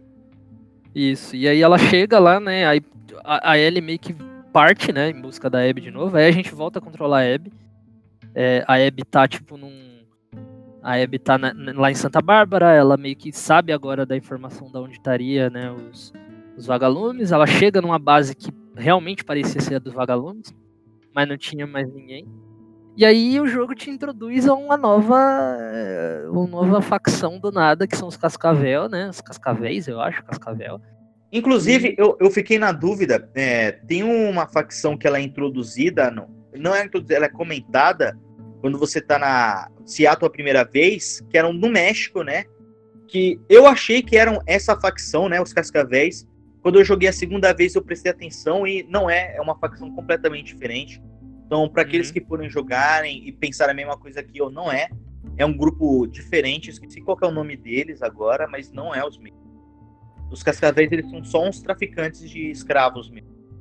Isso, e eles escravizam as pessoas e tal. E aí eles, eles capturam a Abby e o, e o Lev, né? E mantêm eles aprisionados e tudo mais. E aí a gente vai saber que a Abby tentou fugir e agora ela tá, tipo, sofrendo uma punição, que é ficar lá na praia É. é, pendurada. Ela né? E aí basicamente é Ellie- crucificada e deixa ela pra morrer de fome.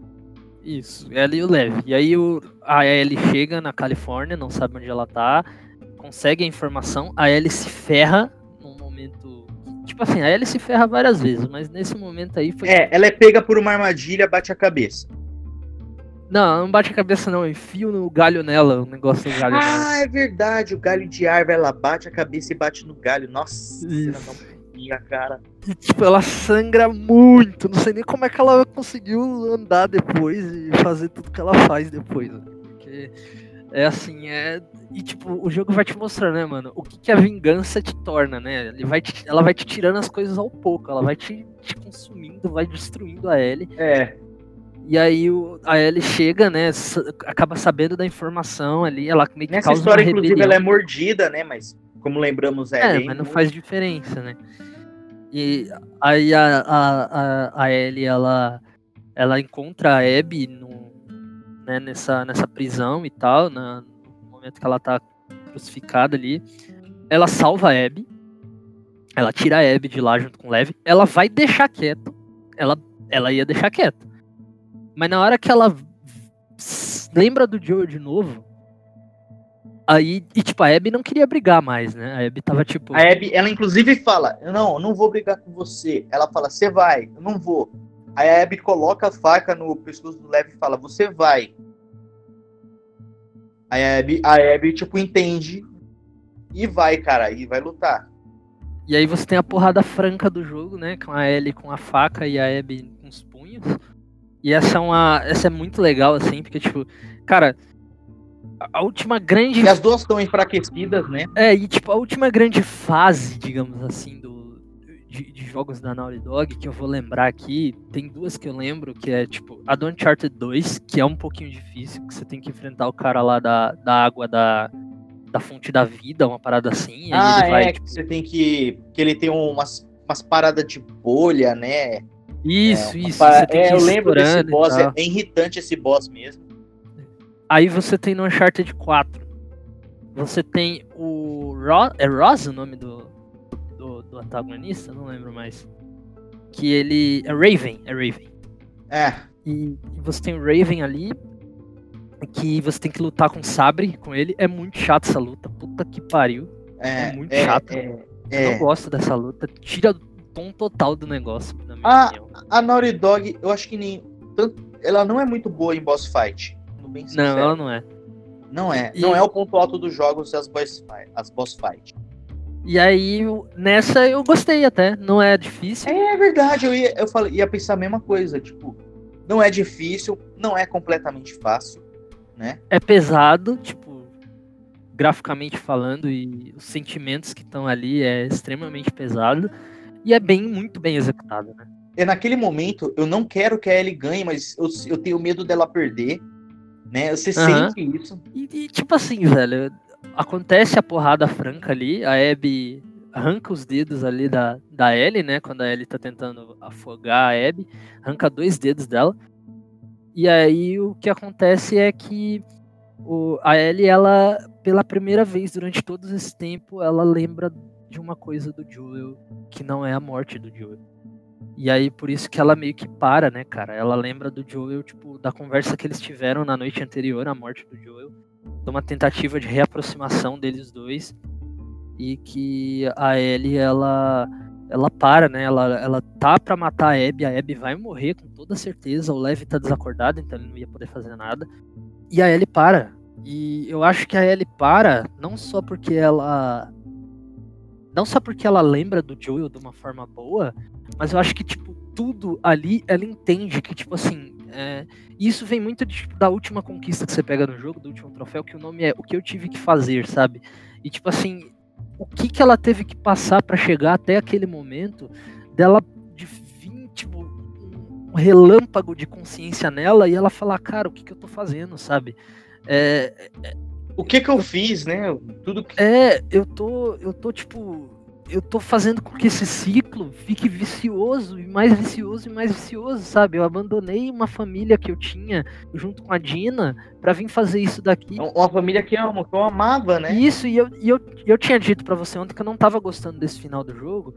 E eu acho que isso é uma coisa muito que esse jogo faz, que é tipo, ele te faz. Você fica pensando nele, né, cara? Você fica pensando, você não.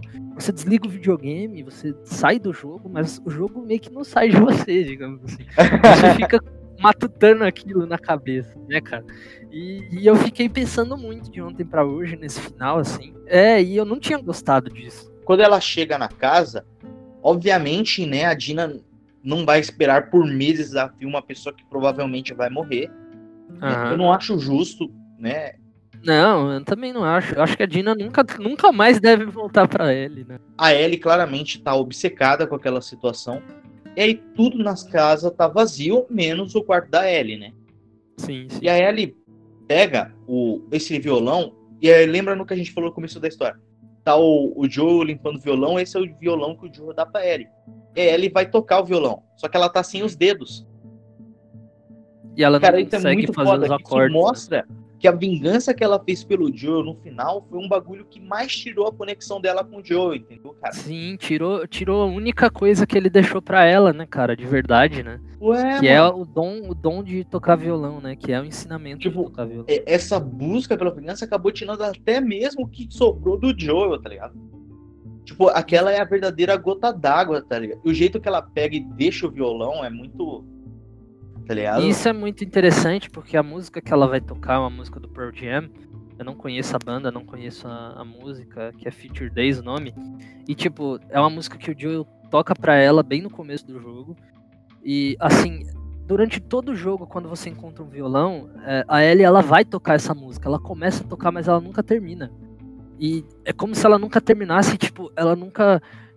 Puta, eu tenho uma coisa mais importante pra resolver agora. Eu não posso me conectar com ele desse jeito, entendeu? Eu não posso É. conectar com ele desse jeito. Eu tenho que terminar o que eu, que eu comecei, sabe? E aí ela vai. é, nesse final, ela vai tentar tocar a música, porque agora ela quer tocar a música de verdade, ela quer ter essa conexão com ele e ela não consegue mais. Justamente porque ela não consegue fazer os acordes mais da música.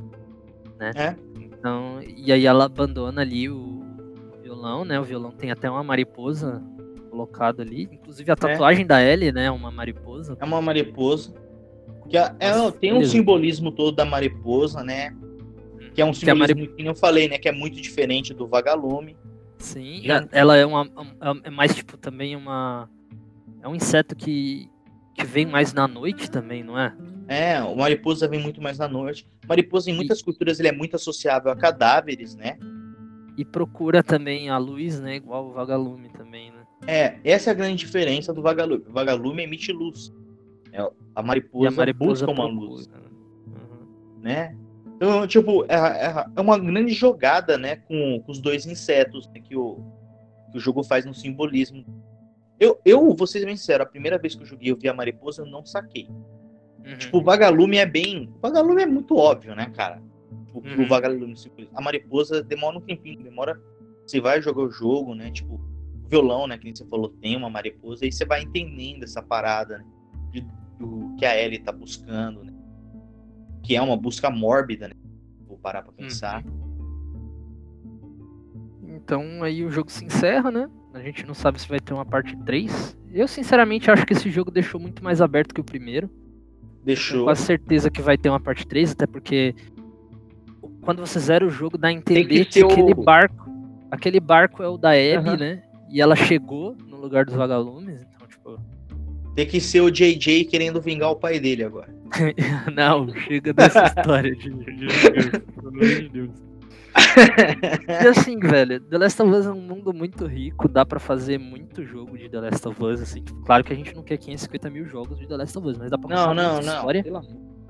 É uma franquia que eu não quero ver saturada, porque eu acho que, como é uma parada muito. Um, é, é um filme muito. É um jogo muito dramatizado, eu acho que se colocar muito jogo perde impacto. Nem aquela parada É que a gente falou do, do nome, né? Que, que fala. que Quando você mata um cara, os caras gritam o nome, a gente ouviu repetindo, a gente meio que perdeu o impacto. É, isso Eu acho- mesmo. A série como um todo sofreria isso se tivesse muitas sequências. Eu acho Eu que quero- dá pra ter um 3. Não, eu dá, acho que dá, dá. dá tranquilo. Eu não sei se eu quero. Eu quero, Eu quero, Eu quero. não sei se eu quero, entendeu? Eu quero, mas não quero. e eu porque queria eu não- muito também, assim, dá pra explorar muita coisa, eu queria muito, tipo... Vamos se afastar também um pouco desses personagens, vamos ver como é que tá o mundo de The Last of Us. tipo, não precisa eu ser um jogo, sabe? coisa. Eu queria ver o que, que tá acontecendo em outros países, sabe? Tipo, sei lá, Inglaterra, Japão. Será que tem, tipo, sobreviventes lá e, tipo, as histórias que acontecem lá devem ser muito legais também, tá ligado? Eu pensei nisso também. Seria uma parada bem legal. Sendo bem sincero, o, o final ele é um final meio aberto, mas eu acho que ele é um final meio aberto que funciona. Sabe? Eu não acho Sim, que é um tipo, final. Se não tiver um 3 mais, tá encerrado, tá ligado? Por exemplo, o 1, o- ele é um final meio aberto, mas você claramente vê que a Ellie não acreditou no Joel. É tão Ah. óbvio que a Ellie não acreditou no Joel, porque ela só fala. Tá bom.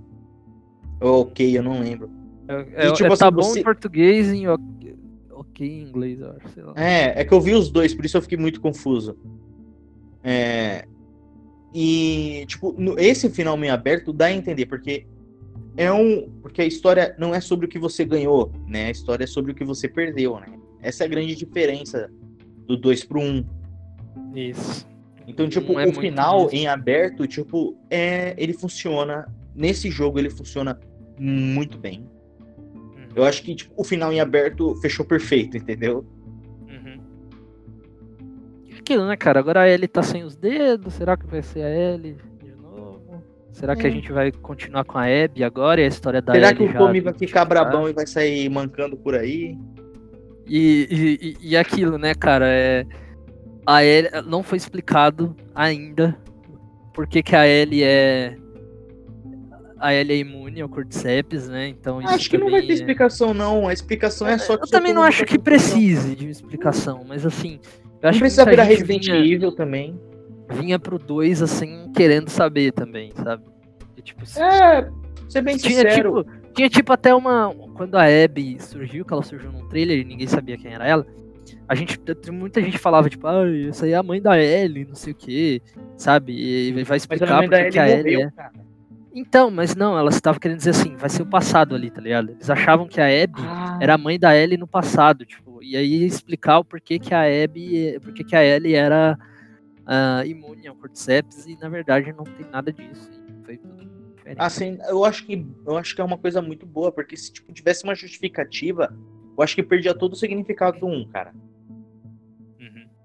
Eu acho que, tipo, se o 2 justificasse o porquê ela tinha a imunidade, eu, eu acho que é uma coisa que eu prefiro não ver.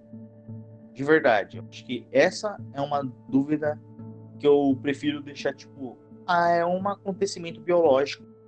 É uma raridade, né? É uma mutação do É vírus. uma mutação rara, do, do né? Que nem tantas coisas que a gente vê na biologia.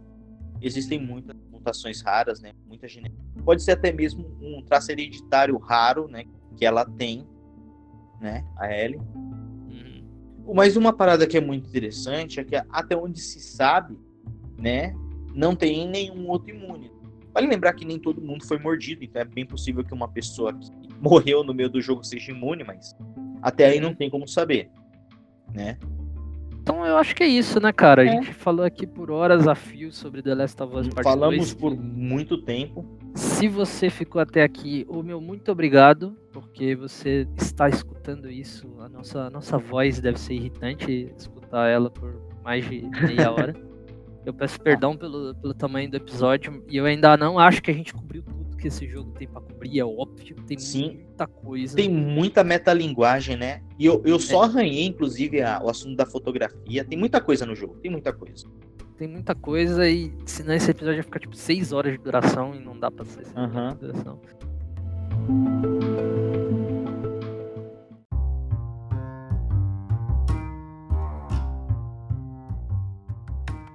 Bom, voltamos aqui. É, Essa é a gravação que você escutou lá no começo. E a gente colocou aqui no final, basicamente, para encerrar. Porque, igual eu falei, a gente não tinha um podcast ainda pronto, né? É, não, não tava tudo organizado ainda, então a gente não gravou um final. A gente tá gravando um final no futuro, depois que a gente já É verdade. o episódio. Então é basicamente isso. Se você escutou até aqui, você é um guerreiro muito bravo e. Parabéns. É, E é isso, né? Você quer falar alguma coisa aí pro pessoal? Eu quero dizer muito obrigado, que nem o, o Cauê já falou, né? Pra não ser repetitivo. É realmente um episódio que a gente gravou antes. É, agradecemos qualquer feedback, né?